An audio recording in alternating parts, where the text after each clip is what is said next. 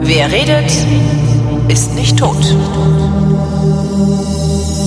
Ich bin Katharin. Ich sitze gerade im Tempelhofer Feld mit einem Radler in der Sonne. Ich äh, promoviere in Politikwissenschaften am MIT mit Fokus auf chinesische Politik ähm, und generell mittlerweile autokratische Politik. Das ist ein sehr spannendes Feld in der Politikwissenschaft. Ich arbeite außerdem mittlerweile seit äh, mittlerweile wirklich fast zehn Jahren auch frei als Journalistin ähm, zu China, ähm, vor allem aber auch anderen Teilen von Ostasien.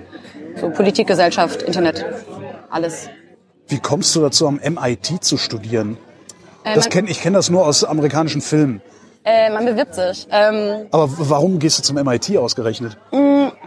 Also es ist eine gute, äh, gute Politikwissenschaftsfakultät, ähm, eine der guten in den USA. Und ähm, bei mir ist es so gekommen, dass ich meinen Master in Oxford gemacht habe, also in England. Und ich hatte da eine ähm, Betreuerin, die gesagt hat, äh, Katharin, du kannst einen Doktor machen in Politikwissenschaften, wenn du möchtest. Dann habe ich gesagt, okay, ähm, ich gucke mir das mal an. Und sie meinte im Wesentlichen, ähm, setz dein Ziel hoch und bewirb dich bei den guten, bei, nur bei den guten Fakultäten. Ähm, du kommst da bestimmt irgendwo rein. Und sie meinte, die, du, also quasi unter den guten Fakultäten machst eh, machst eh nicht, weil dann kriegst du wirst auch nicht vernünftig bezahlt und alles, während du da bist. Und dann habe ich mich halt beworben und ja, dann kam MIT, war eins der Angebote, die ich dann gekriegt habe. Und dann habe ich gesagt, ja, dann Ist das teuer? Das kostet doch ein Schweinegeld, oder? In den USA studieren an, an den Unis. Oder, Nee, der Witz ist, wenn man den Doktor macht, wenn man so weit gekommen ist, dass man an den Doktor, dann im Doktor machen kann, dann ist die USA einer der besten Orte zu promovieren. Weil man ähm, im Endeffekt an den guten Unis, zumindest in den Politikwissenschaften, kriegt man an den guten Unis ein Vollstipendium. Ähm, für äh, fünf beziehungsweise sechs Jahre, je nachdem. Ähm, und ähm, wenn man länger braucht, dann kriegt man meistens das siebte Jahr noch irgendwie. Ähm, man muss dann halt ja vielleicht auch noch mal extra unterrichten irgendwie oder so. Aber ähm, im Endeffekt, wenn man die Unis nehmen einen nicht auf, ohne zu sagen, wir haben dich quasi durchfinanziert. Das alles davor ist teuer. Das heißt, wenn man, ich habe aber halt meinen Bachelor und meinen Master in Europa gemacht und Ja. ähm, dann für den Doktor ist wirklich die USA ähm, finanziell ähm, sollte ich besser, soweit ich das beurteilen kann, als Europa. Politikwissenschaften äh, äh, in Bezug auf China, du kannst wahrscheinlich nicht alle chinesische Politik studieren, oder?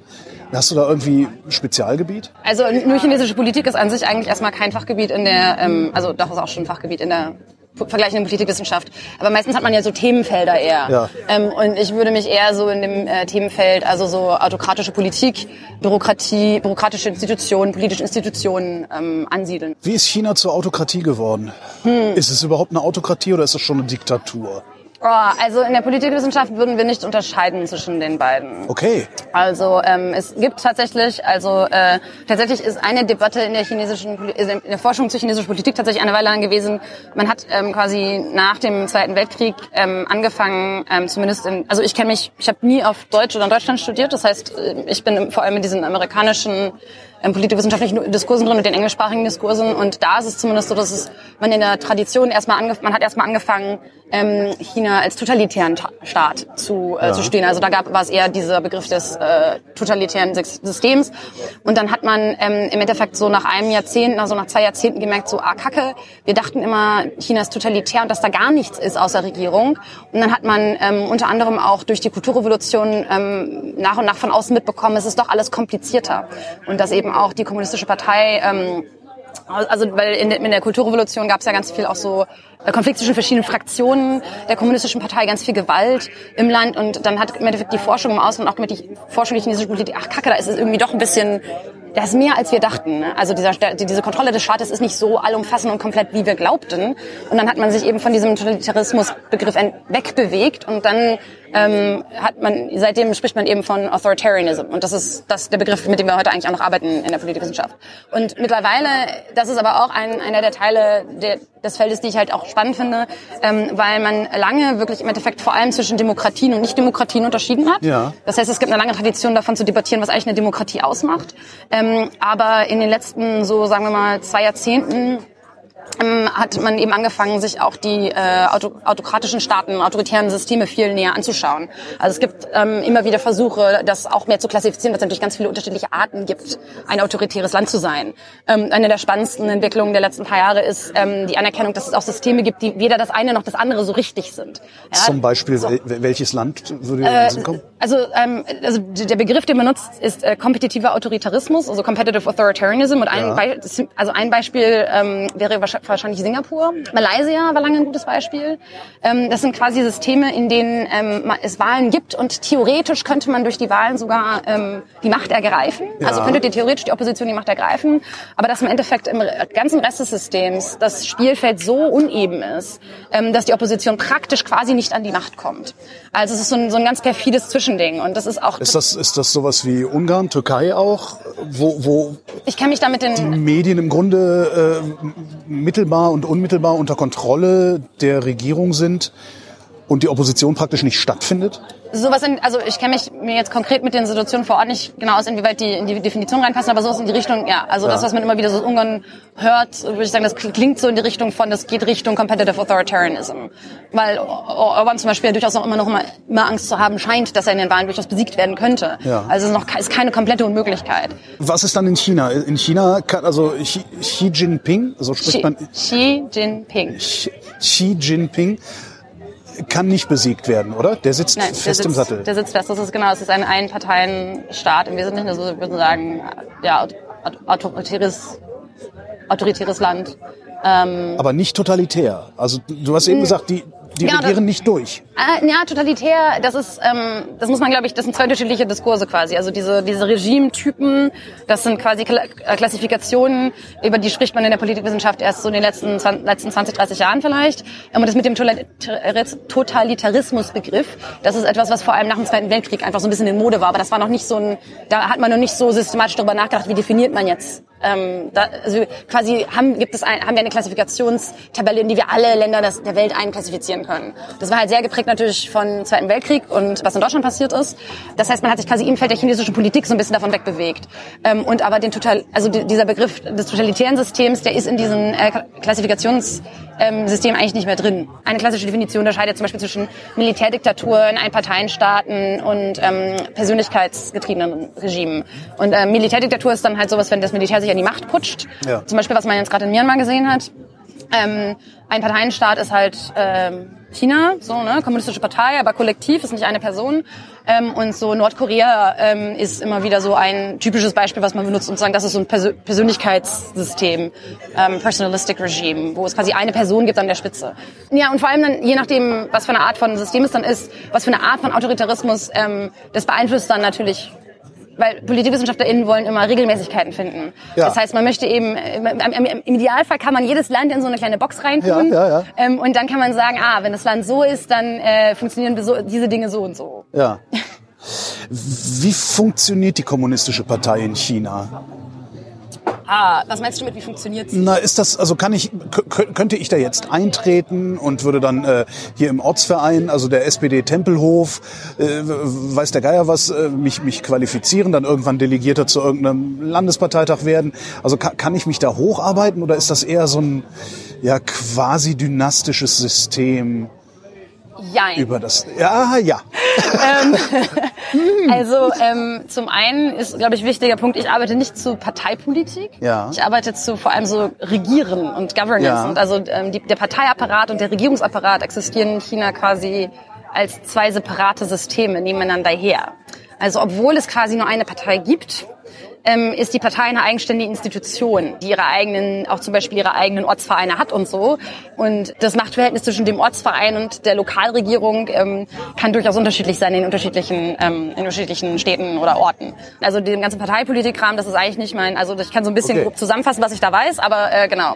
Also ähm, man kann in die Partei eintreten, ähm, aber da gibt es dann so Dinge wie, man muss ähm, also die versuchen halt irgendwie schon Leute reinzuholen, die irgendwie so ein bisschen politisch mit reinpassen. Also ich glaube, wenn ich das Recht in Erinnerung habe, gibt es irgendwelche, man guckt sich halt an, wie die Leute sind irgendwie. Also es ist nicht so, dass man auf jeden Fall reinkommt, wenn man sagt, ich möchte das Mitglied werden. Das heißt, es gibt so ein bisschen irgendwie Prüfung, bevor man rein kann.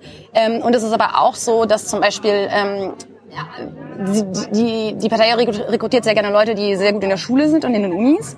Es ist so ein, so ein meritokratisches System. in Teilen, in, Te- also die Partei, in, in der Regierung gibt es, also, äh, okay, wir bleiben erstmal bei der Partei. Okay, okay. Ähm, es, es gibt meritokratische Teile der, ähm, äh, der Partei. Aber also in der Partei ist es so, dass das durchaus einfach mit den Netzwerken und so durchaus helfen kann, auch bei der Karriere. Ja. Also das, deswegen ist es auch mittlerweile so, ähm, es gab jetzt äh, vor ein paar Tagen die äh, Schlagzeile, dass ähm, dieses Jahr irgendwie unheimlich viele Leute in die Kommunistische Partei Chinas eingetreten sind, junge Leute. Und ähm, einige Leute, die zu China arbeiten, meinten dann so etwas sarkastisch, naja, das ist, weil die chinesischen äh, Graduierten ähm, dieses Jahr einen der schlechtesten Arbeitsmärkte der jüngeren Vergangenheit ähm, die sich dem gegenüber sehen. Moment, dann- äh, ist, ist dann- man als Parteimitglied automatisch versorgt? nicht automatisch, aber es macht es dann im Zweifel vermutlich, also im Bisschen- Zweifel macht ja, es durchaus du hast halt einfacher. Zugang, ne? Genau. Ja, okay, ja. Ge- Genau. Das heißt, sind so die normalen Leute, die so ganz unten irgendwie so reinkommen und dann hat man irgendwie so Connections und so und so ein bisschen Netzwerk und muss halt ein bisschen Ja. ähm, politische Arbeit machen und so. Ähm, das ist der Teil, der irgendwie so eher so, so offen ist, ne? so ein bisschen Prüfung und aber also es ist auch nicht, ähm, ist auch, steht- ist auch glaube ich nicht in Frage gestellt, dass definitiv auch viele Leute einfach aus ähm, utilitaristischen Gründen, Gründen reingehen, ne? eben für die Karriere. Gerade wenn man sehr gut an einer Top-Uni ist und sehr gut abschneidet, dann macht man das halt so. Ne? Dann wird einem, wird einem das so ein bisschen, wird irgendwann das vielleicht irgendwann angeboten, wenn man bestimmte Noten hat und dann sagt man so, ja natürlich mache ich das jetzt, weil wenn du Nein sagst, dann ist es halt dann wahrscheinlich irgendwie, irgendwie auffälliger oder das ist dann vielleicht auch im Zweifel nicht unbedingt klug, dann Nein zu sagen. So. Ja. Also nicht, dass man dann irgendwie ins Gefängnis gesteckt wird oder sowas, dann halt einfach so,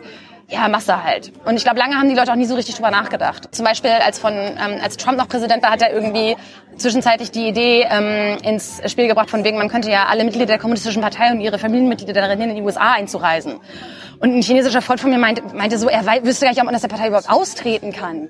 Ja. Also, weil halt, er sagt halt, er kennt so viele Leute, die irgendwie seit irgendwie Ewigkeiten drin sind, weil sie halt irgendwann mal gemacht haben und aber halt auch gar nicht mehr aktiv sind. Ja, weil es halt erwartet, so DDR ein bisschen wahrscheinlich auch. Wahrscheinlich, Da, genau, da aber es wurde dann- ja auch irgendwie erwartet, dass du irgendwo Mitglied bist. in Aber es ist halt nicht so, dass du, dass es alle machen. Es ist schon nur ein Teil, also ein relativ kleiner Teil der Bevölkerung. Es sind sehr viele Menschen, weil China ein sehr großes Land ist, aber es ist schon nur ein kleiner Teil. Und dann hat man aber, das, also das ist, das ist quasi so die, die, die lokal, äh. Und, ähm, aber dann, wenn es an so die nationale Ebene geht, dann kommt richtig krasse Machtpolitik ins Spiel. Und dann, da spricht man dann von den, ähm, von der zweiten roten Generation oder den Prinzlingen auch teils. Weil da, ähm, also Menschen wie zum Beispiel Xi Jinping, der, ähm, sein, sein Vater war auch schon ein ziemlich Wurst hier in, in der Kommunistischen Partei. Ähm, und äh, ganz viele Menschen, die dort mittlerweile in hohen Positionen sind, ein Großteil von denen hat ähm, auch quasi so äh, ein äh, so rotes Blut, sagt man dann, weil es dann so ein bisschen so ein bisschen kommunistischer ähm, kommunistischer Adel quasi. Eine spannende Sache ist, dass zum Beispiel ähm, als Teil der Landreform, als die Kommunistische Partei nach dem Zweiten Weltkrieg an die Macht gekommen ist, hat sie allen Leuten ein Klassenlabel gegeben. Also jede Person wurde basierend auf der ähm, wirtschaftlichen Situation in eine Klasse einkategorisiert, vor allem auf dem Land.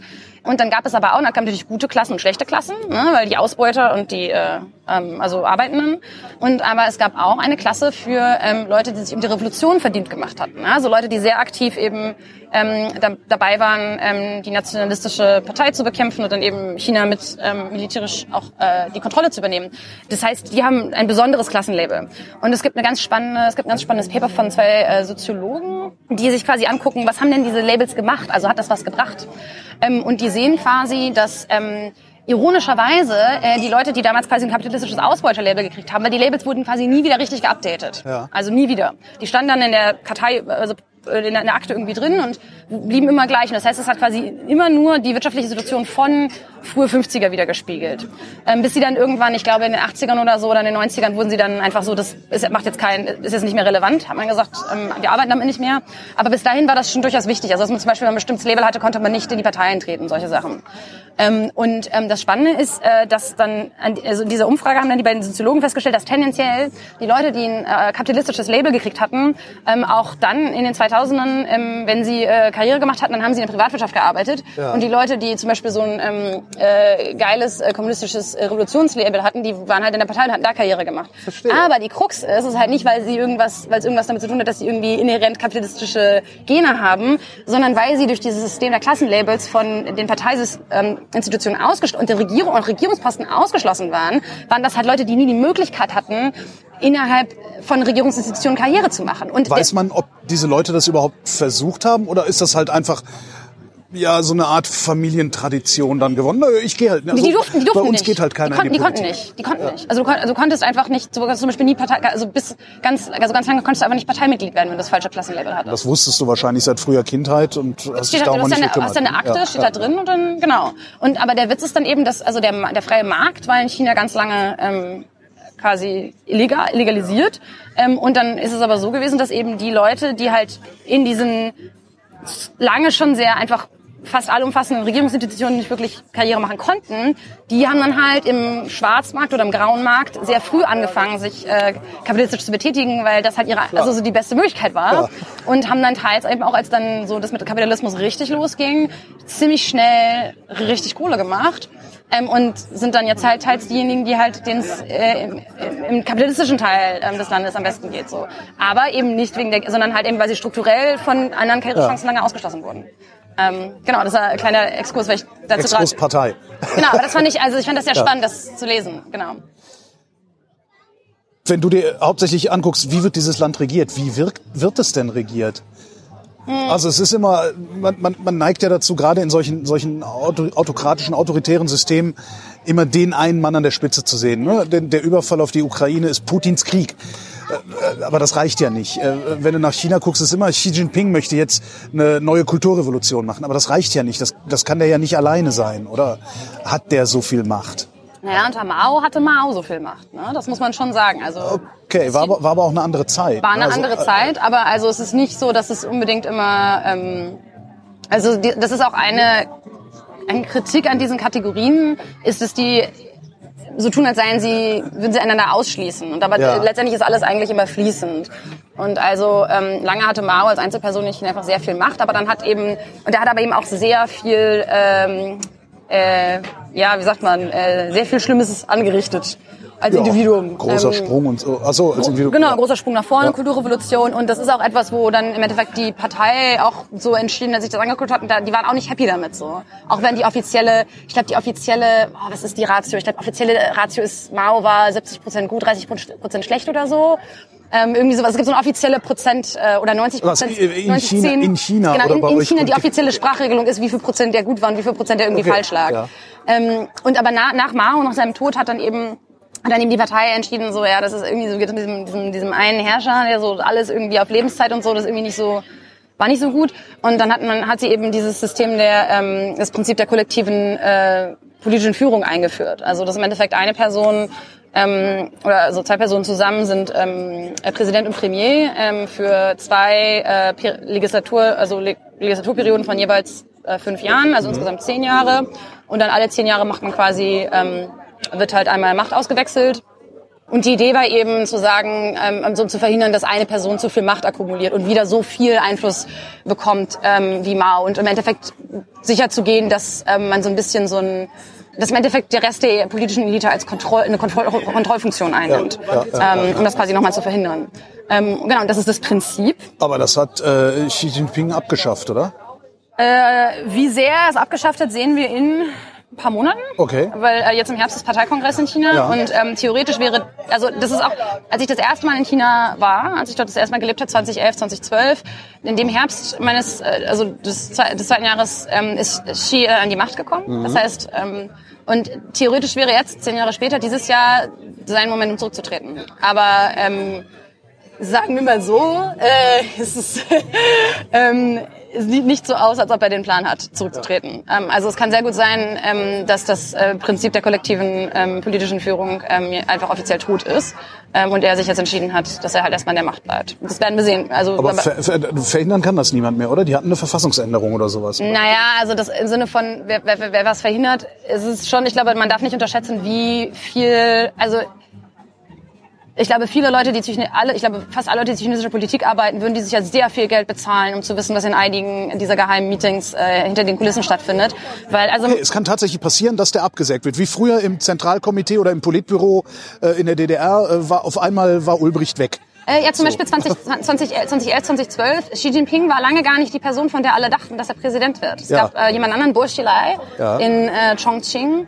Ähm, der war auch der Sohn von einem anderen, äh, also auch, auch Prinzling, äh, Teil, Teil quasi rotes Blut und so. Ähm, Und ähm, es, lange war die Annahme quasi, dass er, ähm, dass er Präsident wird auch. Also viele Leute haben ihn für einen Favoriten gehalten. Ähm, äh, und dann äh, gab es, aber so, als ich da war, das, es ging richtig ab. Ähm, also seine Bushileis Frau, genau, also ein britischer Businessman wurde in Chongqing in einem Hotelzimmer ermordet. Ja. Ähm, und Bushileis Frau wurde beschuldigt, die, an diesem Mord beteiligt gewesen zu sein.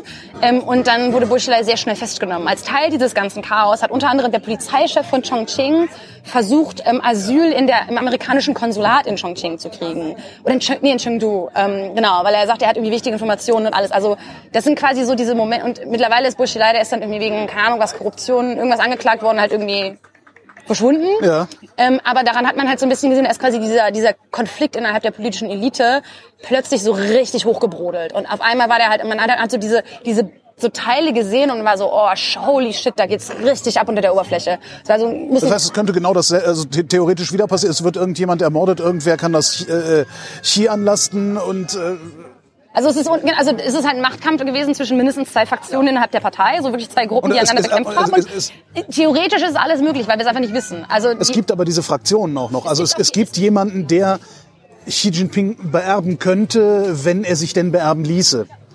Auf welche Weise auch immer. Es gibt keine offen. Normalerweise zu diesem Zeitpunkt hätte man eigentlich erwartet, hätte Xi quasi jemanden in, in Position gebracht, also irgendjemanden mit Ja. irgendwie der relevanten Erfahrung, im richtigen Alter, an die richtige Stelle im Zentralkomitee gesetzt oder so. Und dann mittlerweile wär, sollte eigentlich schon relativ klar sein, wer quasi Nachfolger antreten würde. dass niemand in der Position. Ähm, und der Unterschied war eben, dass ähm, äh, Xi Jinping in den letzten zehn Jahren einfach sehr viel äh, Kontrolle und Macht in sich äh, vereint und zentriert hat und hat auch im, als Teil seiner Korruptionsbekämpfung immer wieder ähm, ist er immer wieder Leute losgeworden, die ihm durchaus auch ähm, politisch äh, ans Revier hatten gehen können. Und das heißt, also rein theoretisch gibt es sicher, also nicht nur rein theoretisch, es gibt ziemlich sicher Leute, die das nicht gut finden, auch in, in den hohen Rängen der Partei, ähm, wie viel Macht er quasi angesammelt hat. Ähm, aber es ist sehr unklar, ob es noch Leute gibt, die quasi eine ausreichend starke oder große Fraktion, die in der Lage wäre, ihn daran zu hindern, eine dritte Amtszeit anzutreten. Weil 2011, 2012 war das quasi so, was, gab es mindestens zwei große Gruppen, die offensichtlich beide sehr, beide viel Einfluss hatten. Ähm, und mittlerweile ist es einfach so ein bisschen so, puh, tendenziell schwer zu sagen, ob es da noch jemanden gibt, der irgendwie ihn darin hindern könnte. Aber es ist auch viel so Teeblätter lesen, ne? Ja. Und es ist auch immer, es, es sickert immer weniger Informationen nach außen. Also das System ist viel dichter geworden. Ähm, und das heißt, ganz viel von dem ist auch einfach, also viel ist auch einfach Spekulation. Und man muss sich auch, man muss dann, glaube ich, auch Ist mal das, gilt, gilt das für, für die Politikwissenschaften, dass ihr zunehmend nur noch spekulieren könnt? Oder gilt das auch für die Dienste? Ähm, also, also, wissen, so- wissen die staatlichen Dienste, ne, der BND oder wer auch immer, wissen die im Zweifelsfall besser Bescheid als du? Oder sind die wirklich Also dicht? BND kann ich jetzt sagen, die, die, die CIA hatte vor ein paar Jahren so einen richtigen Supergau, wo sie offensichtlich einen Leak in China hatten und ihnen ihre Assets abge, abgetötet wurden. In China. Wow. Ein, ein, eine Person nach der anderen, ja. Ähm, also da gab es auch New York Times Berichterstattung drüber, das muss richtig übel gewesen sein.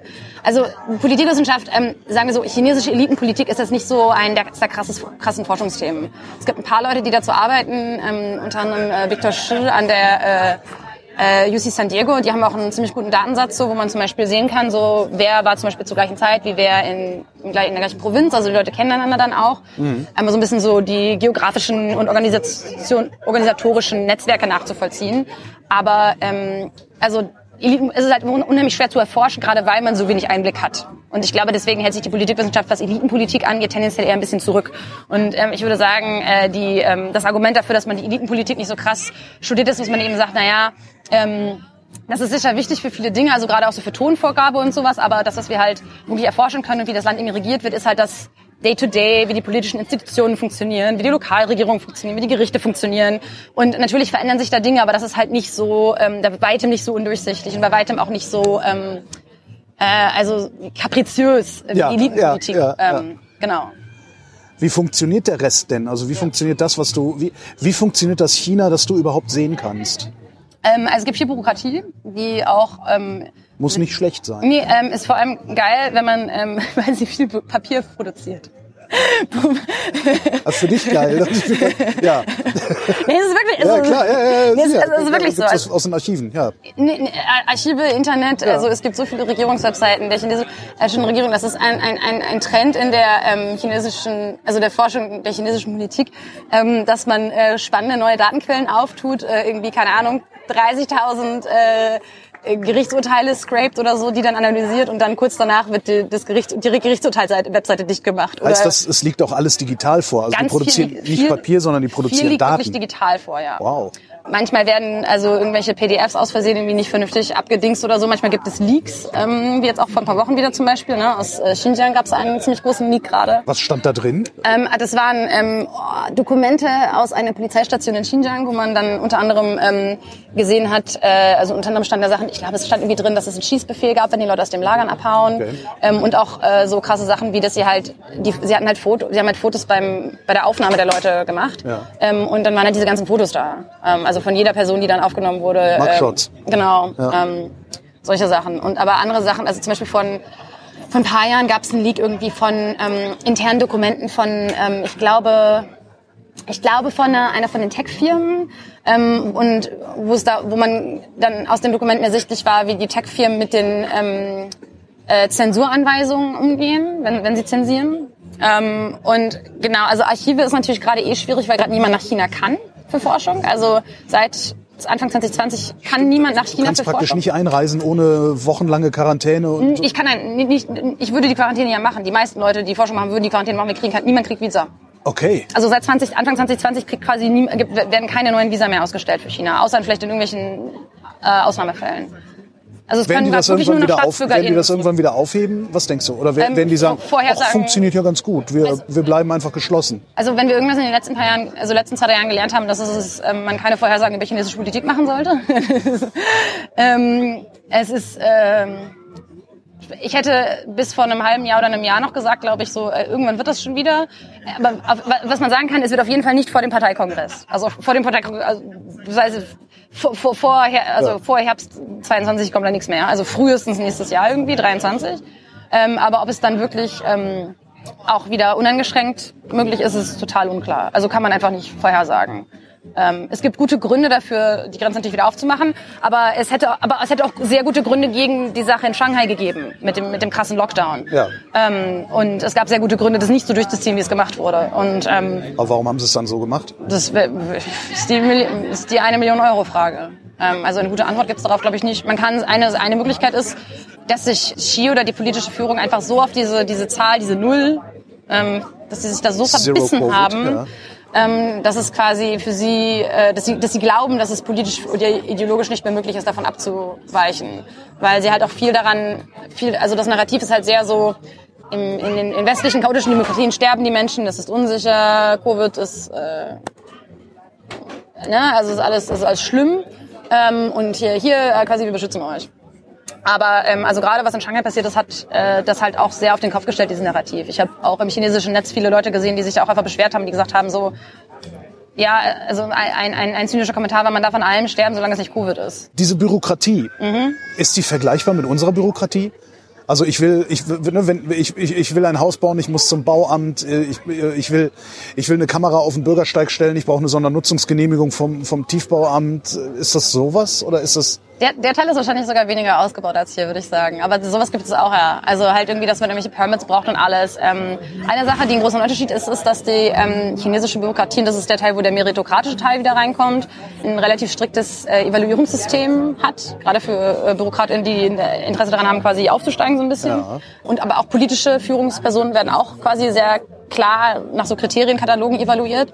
Ähm, und das ist zum Beispiel so, dass... Ähm, Lange war halt Wirtschaftswachstum das Ding schlechthin. Ja? Also du konntest in allen anderen Sachen irgendwie äh, Scheiße bauen, aber solange du Wirtschaftswachstum hast, dann ähm, Also in, in, bist du in, gut in dabei. deinem Verwaltungsbereich sozusagen. Genau. Okay. Ja, und es gibt ein sehr spannendes Buch dazu von Yunyun Ang, die ist Politikwissenschaftlerin an der U Michigan und das Buch heißt How China Escaped the Poverty Trap.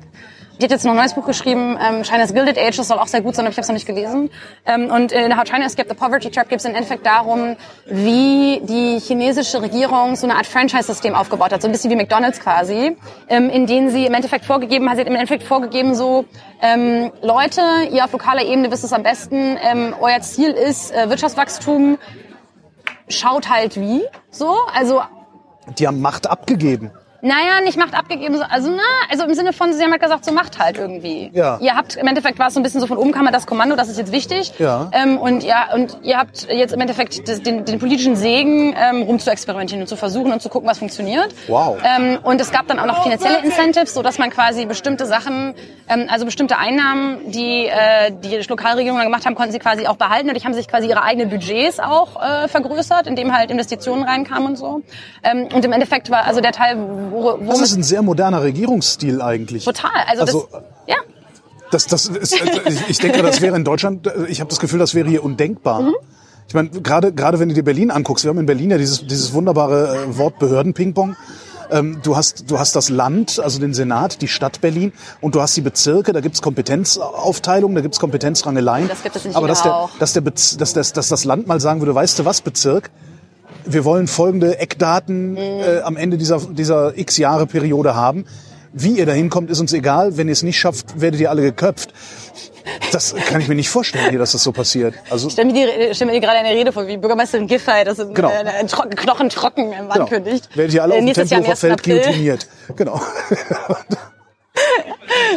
Ähm, ja, also, also das ist das Spannende eigentlich daran, ne? dass man schon auch, ähm, und das ist halt so ein bisschen so Teil der Frage, weil so Julian Angst Frage ist halt auch so ein bisschen, man, man sagt eigentlich immer, ähm, weil das auch so das System, also so wie das auch funktioniert hat, das war halt so die, die Institutionen auch für so Markt waren halt einfach noch nicht so da noch nicht so ausgebaut zu dem Zeitpunkt, Ja. dass das so richtig losging und deswegen das ist so diese diese diese Armutsfalle, ne, weil die WirtschaftswissenschaftlerInnen sagen immer so, ja, zum Wirtschaftswachstum braucht ihr gute Institutionen ähm, und starke Institutionen, aber ähm, also Marktinstitutionen, aber gute Marktinstitutionen sind eine wichtige Vorbedingung dafür, dass ihr Wirtschaftswachstum habt, ne? Das heißt, es ist so ein Kreislauf. Ja. Die Frage ist, wie kommt man da raus?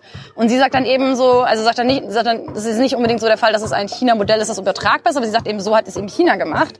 Und sie sagt eben, die, im Endeffekt, was passiert ist, ist, dass die Regierung eben dieses Franchise-Modell hatte, dann hat sie quasi richtig, also einigermaßen in, gut die Incentives gesetzt und ähm, dann haben sich im Endeffekt, ähm, weil dieses so, weil ganz viel an dem Anfang lief dann halt auch über persönliche Beziehungen. Ne? Die Leute haben halt Leute angezapft, die sie kannten, chinesische Diaspora im Rest der Welt, Hongkong, Taiwan waren unheimlich wichtig. Also Menschen in Hongkong und Taiwan, unglaublich wichtiger Faktor beim chinesischen Wir- Wirtschaftswachstum ähm, Okay. nach, nach, nach der, der, der Eröffnung des Landes quasi.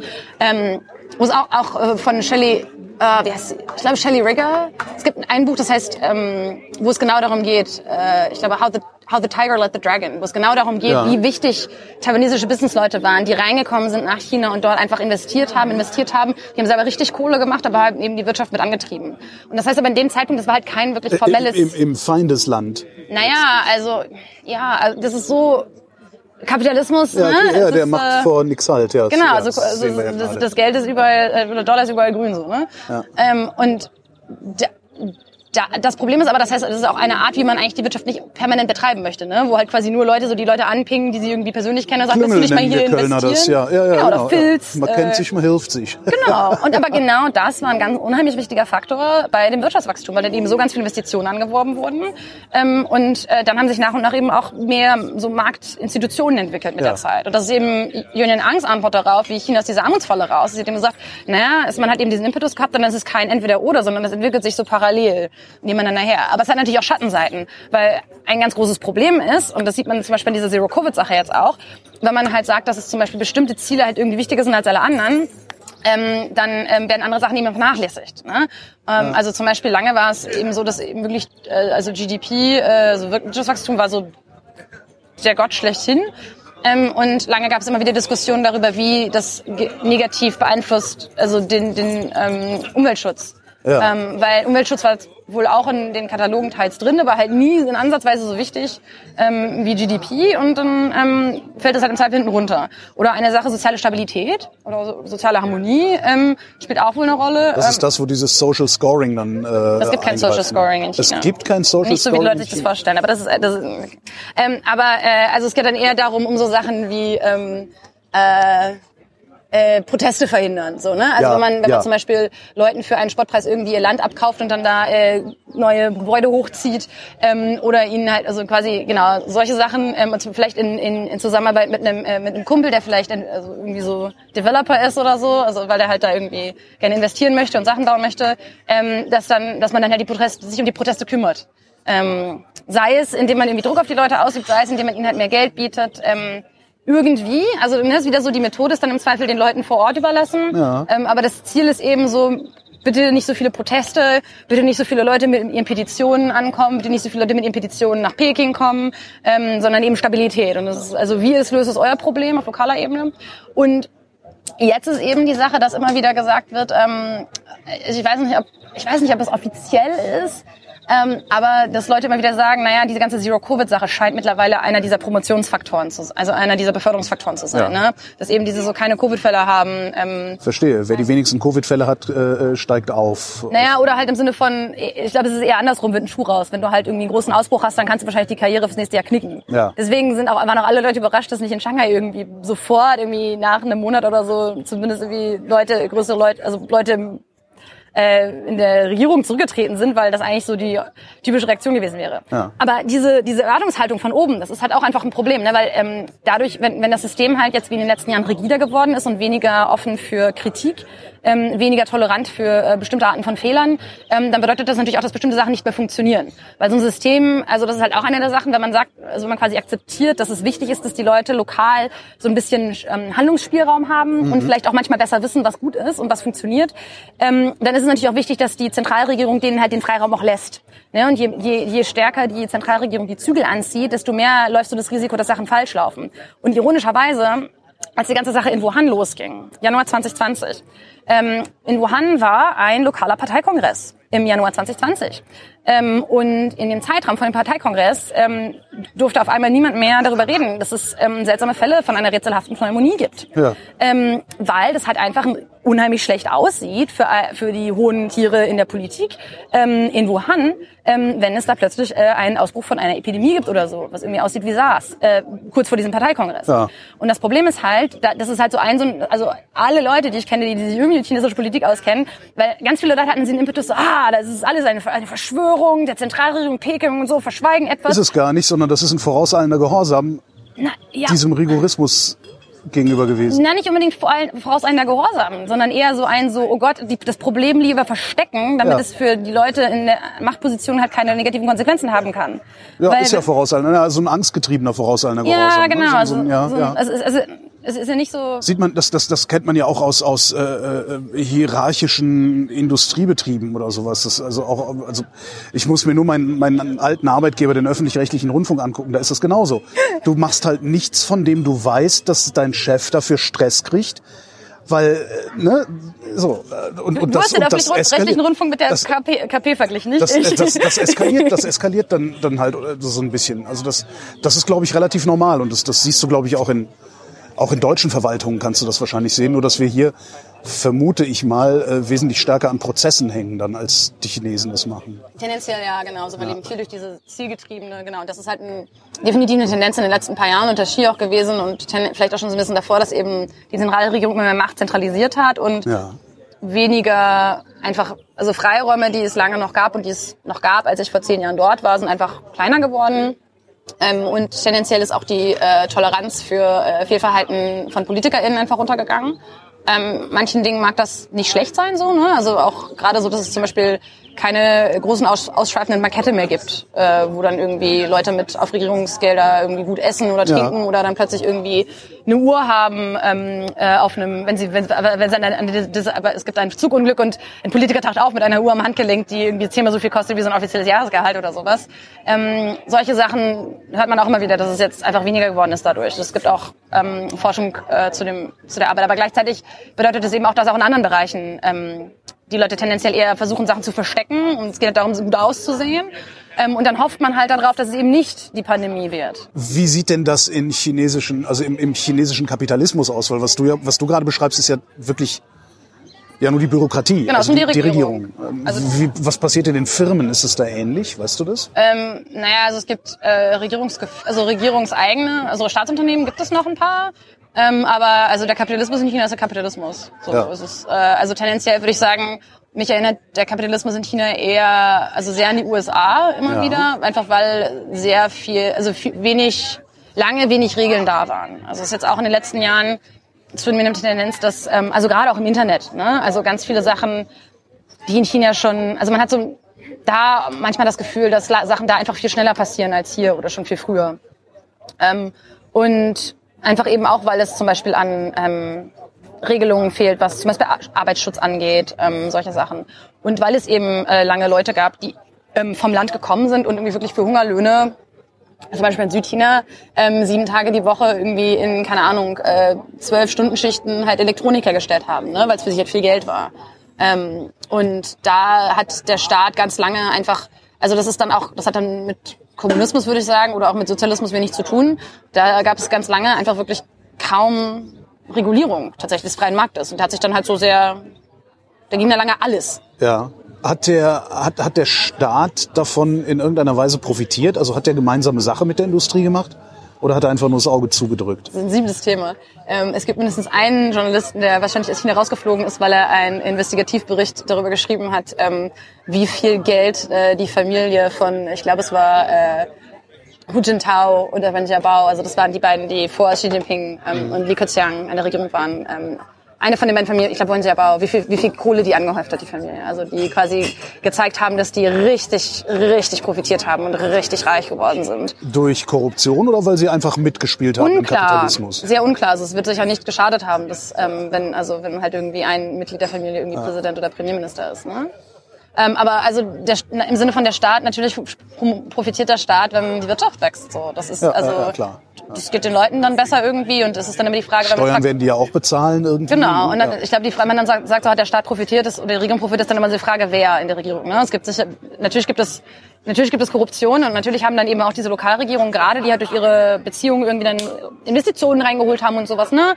Ganz viel davon, also definitiv Korruption, ähm, so eine Hand wäscht die andere, gab es auf jeden Fall. Und dann gleichzeitig eben das große, das große Bild ist halt dieses ähm, rasante Wirtschaftswachstum, ähm, das dafür gesorgt hat, dass jetzt eben China mittlerweile, man muss eigentlich sagen, dass man dann jetzt in einer Welt leben, dass es zwei Großmächte gibt und ähm, China ist eben eine davon und die ja. USA sind die andere. Aber das wäre vor irgendwie, wenn man sich mal überlegt, wo China war vor 30, 40 Jahren, ist undenkbar gewesen. Ja, die hatten ja auch völlig absurdes, teilweise zweistellige Wachstumsraten ja, ja. jährlich. Äh, ja. Und aber auch, also ich glaube, man macht sich auch einfach keine Vorstellung davon, wie auch krass die Unterschiede noch sind. Als ich das erste Mal, als ich 2011 nach Shanghai gezogen bin, ähm, da hat man in, ähm, in, in Shanghai gab es, gab es die fancy Clubs, wo die irgendwie die Leute, irgendwie die Kinder von den Leuten, von den ersten Menschen, die so richtig Kohle gemacht haben im Wirtschaftswachstum, die haben da irgendwie äh, Champagner und Sekt für, keine Ahnung, 500, 600 Euro oder mehr gekauft und da einfach gefeiert. Ähm, und wenn ich dann teils, ich war halt relativ viel reisen auch in dem Jahr und wenn man dann irgendwie teils auf dem Land war, in Yunnan oder so, dann hast du Leute, die kein fließend Wasser haben und keinen Strom. Also das, also diese Kontraste waren halt Ja. auch, dass sich Teile des Landes halt ähm, Schli schließt, sich diese, schneller. schließt sich diese Lücke eigentlich langsam? Ich habe keine, ich weiß nicht, was die, ähm, ich weiß nicht, was die äh, Datenlage gerade sagt dazu. Ähm, aber also die offiziell ähm, versucht die chinesische Regierung zumindest diese absolute starke Armut so ein bisschen. Ähm, also die Bekämpfung von Armutsbekämpfung ist ein großer Teil äh, des Regierungsprogramms gerade. Genau, sie versuchen diese Armut ein bisschen einzudämmen. Und Ja. ähm, die andere Sache ist, dass ähm, es gibt diesen wunderschönen Begriff, dass in, in China arbeitet man auf, hin auf eine quasi moderately prosperous society. Also man möchte nicht Moderately super, prosperous. man möchte nicht, nicht super, nicht super reich, aber so, so ein bisschen, so ein bisschen reich und wohlhabend.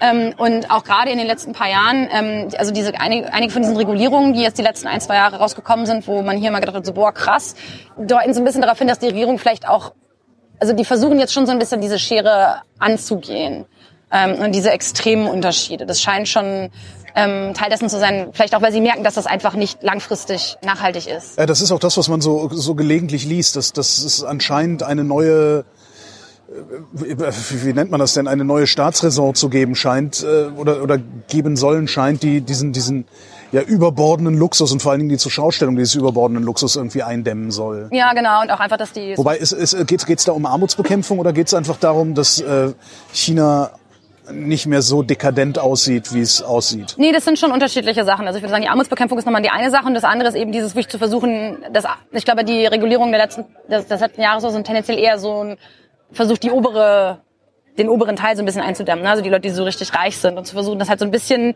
alles ein bisschen mehr zusammenzubringen. Ja. Ähm, inwieweit das wirklich funktioniert, muss man dann, glaube ich, Leute fragen, die mir zu politischer Entwicklung, also, also Political Development oder die, ja, diese ganze Development Literature oder und auch WirtschaftswissenschaftlerInnen fragen, die können das, glaube ich, besser beantworten, wie das wirklich funktioniert.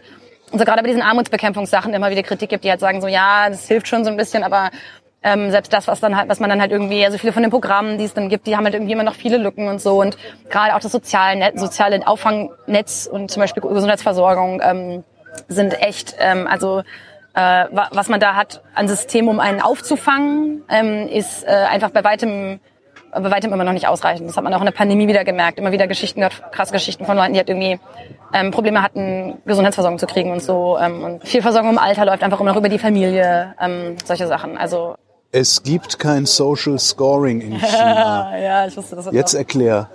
Ähm, ja, äh, Also wir, wir denken ja so, die haben alle irgendwie Apps und werden so dauerüberwacht Nummer, ja. ähm, und haben jeder kriegt 100 Punkte. Für Wohlverhalten gibt's einen mehr, für schlechtes Verhalten gibt's einen Punkt weniger und wenn du unter irgendeinen Grenzwert sinkst, dann werden dir Freiheiten aberkannt. er klingt wie ein Sci-Fi-Film, oder? Ja, eben. Ja, vielleicht äh, hat sich das, also ähm, ja, das ist so eins dieser Narrative, die sich irgendwie festgesetzt hat in den letzten paar Jahren. Ja. Und ähm, die ganze, also so Social Credit Sache ist deutlich komplizierter, Ja. als man sich das vorstellt. Und ähm, ich habe tatsächlich auch beim C3 dieses Jahr darüber gesprochen, weil ich gesagt habe, es ist, ein, ist ein, ein Beispiel für einen Tech-Mythos, den man über Asien einfach glaubt. Ähm, und dann haben wir danach im YouTube, in den YouTube-Kommentaren Leute vorgeworfen, wie viele Progra- Propaganda für die chinesische Regierung machen. Okay, mach mal Propaganda für die chinesische Na, der Punkt Regierung. ist ja Wie nicht, ist es denn wirklich? Es geht ja nicht darum zu sagen, dass alles gut ist. Es Ja. geht darum zu sagen, dass ich es nicht in keinster Weise produktiv finde, sich einfach Sachen auszudenken und ähm, über Sachen zu reden, die mit der Realität vor Ort nichts zu tun, also wenig zu tun haben bis nichts. Die ganze Sozialkreditsache kommt so ein bisschen, also tendenziell ist Teil der Motivation, dass die chinesische Regierung halt gemerkt hat, so, oh fuck, irgendwie diese ganze Sache mit dem sozialen Zusammenhalt, das funktioniert einfach nicht. Ich glaube, man muss, um das zu verstehen, wo diese Motivation herkam, ähm, muss man verstehen, wie unheimlich wenig Leute einander trauen in China. Wenn man in China lebt, dann le- lebt man in einem Land, in dem ähm, es irgendwie, in dem man mitbekommt, es gibt Skandale über äh, Milchpulver für Babys und dann merkt man, oh shit, mein Kind wird jetzt vielleicht krank, weil äh, Leute bei dem ähm, bei dem Milchpulver ähm, irgendwie Zement oder so reingemischt haben. Ja? Leute kriegen AIDS, weil irgendwelche Ampullen ähm, bei Blutspenden äh, verunreinigt waren. Als ich in Peking gelebt habe, gab es irgendwie ähm, also es war schon klar, man trinkt, man trinkt das Leitungswasser nicht. Ähm, und dann haben wir immer so große Wasserflaschen gekriegt wo, für Wasserspender. Ähm, und alle drei Monate gab es einen neuen Skandal, dass irgendwelche von, von, wir haben dann immer so nicht das billigste gekauft, sondern das zweite oder drittbilligste, so ne, weil Studis. Ähm, und dann alle zwei, drei Monate haben wir Wasseranbieter gewechselt, weil halt dann doch irgendwelche, dann irgendwelche Sachen verunreinigt waren oder irgendwelche Bazillen oder irgendwelche Bakterien. Das heißt, man lebt quasi in einem, also das ist eben auch eine Folge von, würde ich sagen, von diesem, also gerade von diesem, diesem, diesem Freewheeling Capitalism, den es lange Naja, mit Sicherheit auch schon die Kulturrevolution vorher, wo sie sich ja auch gegenseitig ans Messer geliefert Na, haben. das ist nochmal was anderes, weil das ist so, so, ja, also das hat sich definitiv auch, also tatsächlich hat ähm, eine Kommilitonin von mir ähm, ein Paper, wo sie zeigt, dass das ähm, lang, langfristig und gener- über Generationen hinweg den, das soziale Vertrauen auch Ja, ähm, ja. Äh, unterminiert. Und genau, aber das kommt dann auch noch dazu, dass du halt in diesem System lebst, du das andauernd mitbekommst, du kannst Leuten nicht trauen. Ne? Ja. Und wo die Leute halt auch dann einfach sehr Trauen die auch ihren Nachbarn nicht? Ähm, je mehr du die Leute kennst, desto eher traust du ihnen quasi Ja. so. Ne? Also und aber was tatsächlich die äh, die Kommilitonin von mir in ihrem Paper zeigt, ist, dass tatsächlich ähm, boah wie war es in der Kulturrevolution, sie- also sie argumentiert eben, die Kulturrevolution hat so das Vertrauen gegenüber von Leuten, die man so ein bisschen kennt, gar nicht so sehr beeinflusst, weil vielleicht weil das einfach schon sehr niedrig war. Ja. Ähm, aber was es wirklich kaputt gemacht hat, ist eher das Vertrauen ähm, für so Leute, die die einem näher stehen. Ähm, weil ähm, das eben, also da haben Nachbarn einander zu Tode äh, verprügelt und also durch blutig getreten und geschlagen. Und das ist dann eben dieser, dieses Vertrauen, das dann nochmal runtergegangen ist. So gerade so NachbarInnen und so gegenüber. Ne? Also nicht die Fam- um, um den ganzen Kreis der Familie, aber vor allem die Leute, die einen halt gut genug kennen, um einen irgendwie zu verraten oder irgendwie plausibel sich Geschichten über einen auszudenken, ähm, aber nicht äh, irgendwie die Schwester oder der Bruder unbedingt sind. Aber selbst innerhalb von Familien gab es ja auch durchaus ähm, äh, Verrat und so. Ähm, aber genau, das heißt, das ist auch noch ein Fakt. Und das heißt, es ist quasi ein, ein, ein und auch ein, ein Land, in dem und das ist auch immer noch nicht weg. So, also zum, das, das, da, diese ganze fehlende so äh, soziale Auffangnetz spielt da auch an. Ich habe zum Beispiel, ich habe letzten Herbst ähm, für die Zeit ein längeres Stück über ähm, die äh, Essenslieferantinnen geschrieben, ähm, die in China, also die haben ganz ähnliche Probleme, was so Arbeitsbedingungen angeht wie hier. Ähm, aber so ein richtig Also so Gorillas und sowas. Genau, ja, okay. so richtig. Also wenn man sich die Probleme mal durch dieses so könnte man eins zu eins fast. Ähm, Nur, dass die da wahrscheinlich noch weniger verdienen als hier. ja, genau, aber das Leben ist natürlich tendenziell, also nicht unbedingt in Peking oder Shanghai, aber also Essen zum Beispiel ist auch tendenziell billiger, aber gerade in Großstädten ist es auch mittlerweile echt teuer, ne? Aber also ähm, äh, Ge- Geld und Einkommen ist ja auch immer relativ. Ähm, äh, genau, aber also insgesamt so die generellen Arbeitsbedingungen also das ist teils auch einfach noch mal krasser, was da von denen erwartet wird. Ähm, und dann habe ich mir halt so ein paar Sachen angeguckt und habe unter anderem im Internet gibt's halt so Videos von so Lieferanten, die dann über ihren Job reden. Und einer meinte halt so, ähm, ja, eine Sache, die ihr, wenn ihr Lieferant werden möchtet, eine Sache, die ihr wissen müsst, ähm, wenn, wenn ihr einen Unfall habt ähm, und dann ein Bluten auf der Straße liegt oder so, ähm, denkt daran, niemand interessiert euch für euch, dafür, wie es euch geht. Aus vielleicht euren Eltern ähm, in eurem Heimatdorf. Ihr seid alle auf euch allein gestellt und müsst, es ist eure Verantwortung, sicherzugehen, dass euch nichts passiert. Das ist China. es kommt niemand und sagt, geht's Ihnen gut. Das ist die Vision quasi, die, also Okay. zumindest für diese Leute, die halt im Endeffekt für, ähm, die, die kommen halt im Zweifel vom Land, haben keine städtische Registrierung, das bedeutet, sie haben weniger Rechte ähm, in der Stadt ähm, und äh, die arbeiten sich halt also ab ähm, über Jahre hinweg, um halt Geld zu verdienen, vielleicht zurückgehen zu können und eine Wohnung kaufen zu können und genau. Aber in, in dem Kontext hat dann eben die Regierung immer gesagt, oh shit, wir müssen das mit diesem ganzen sozialen Vertrauen-Dings irgendwie so, Ja. weil wenn das halt so der, die Attitüde ist der Leute gegeneinander gegenüber, das ist halt einfach ein Problem. Da gibt's gab immer wieder so krasse Schlagzeilen, diese Sache mit irgendwie einem Kind, das angefahren wurde und dann lag das Baby irgendwie blutend auf der Straße und das Kleinkind blutend auf der Straße, niemand hat geholfen, Leute sind dran vorbeigelaufen. Also immer wieder gab es solche Geschichten und das ist auch in China immer viral gegangen. Das hat im Ausland, haben wir es mitgekriegt, aber auch in China ist es immer wieder viral gegangen, weil Leute das auch nicht gut finden. Leute waren auch empört. Ähm, und genau, das, ist, also das heißt, man muss, glaube ich, den Ausgangspunkt verstehen. Das heißt jetzt nicht, dass die Lösung gut ist, aber es Ja. geht nur darum zu verstehen, was der Kontext ist. Ähm, die ganze Sozialkreditsache. Man muss eher- zum einen erstmal davon wegkommen, zu glauben, dass es ein Sozialkreditsystem gibt. Ähm, es gibt es nicht. Also Also nicht die eine zentrale Datenbank, Nein, in der drin es steht, wie gut oder schlecht ich bin. die gibt es nicht. Ja. Ähm, also, vielleicht, also gut, vielleicht gibt es die ähm, als äh, Person, die empirisch und mit Fakten, faktenbasiert forscht. Es gibt keinerlei Evidenz, dass es diese Datenbank gibt. Okay. Ähm, äh, es gibt, also es gibt einen ähm, äh, Pekinger ähm, Rechtswissenschaftler äh, Dai Xin, ähm, der spricht vom äh, Sozialkreditsys so, Sozial Sozialkreditsystemsprojekt. Äh, man, das finde ich eigentlich ganz gut, weil man sagt, wenn man Sozialkreditsystem sagt, dann impliziert man, das ist ein Dings. Und er Ja. sagt, ihm, das ist ein großes Projekt, da sind ganz viele Teile dabei. Der hat ein 50, 60-seitiges Paper nur darüber geschrieben, welche verschiedenen Teile es alles gibt. Ja. Also das ist schon fünf, sechs Jahre alt. Also das sagen auch Leute, die zum Thema forschen seit Jahren, dass es alles viel komplizierter ist, als man, als Leute das glauben, aber es kommt halt nicht an, weil es viel zu, es ist, das Narrativ ist viel zu sexy. Ja, ja. Ähm, genau, also es gibt, ähm, und zum einen gibt es äh, lokale Projekte. Ja. Ähm, von den lokalen Projekten gibt es eins, von dem ich weiß, wo es eine Score gibt, die berechnet wird. Und weil das so sexy ist, ähm, sind, äh, ist, glaube ich, jedes ausländische Medium, das einen Korrespondenten in China hat, mindestens fünfmal da gewesen. Okay, verstehe, Ähm, die ja. Stadt heißt Rong, Rongcheng. Ähm, und es gibt aber, also quasi mittlerweile hat, glaube ich, jede Kleinstadt in China irgendwie offiziell etwas, was sie quasi Sozialkreditprojekt nennen oder Sozialkreditsystem. Ähm, aber die lokalen Auswirkungen und Ausprägungen sind alle komplett unterschiedlich. Also ganz viele haben gar kein Scoring-System. Ähm, in Rongcheng, es gab ähm, einen ähm, Bericht, also sowohl vom Economist als auch von der South China Morning Post, war jemand da und hat gesagt, ähm, ja, also es gibt da theoretisch dieses Score, aber ähm, hier ist ein Foto von der Frau, die das per Hand auf Papier kalkuliert. Also Die ist dann auch wieder bestechlich. im Zweifel, aber halt vor allem, das ist halt nicht dieses allsehende System, sondern es ist Ja. halt eher so, die benutzen halt Informationen, die sie eh schon haben und machen dann irgendwie Zahlen dran oder so.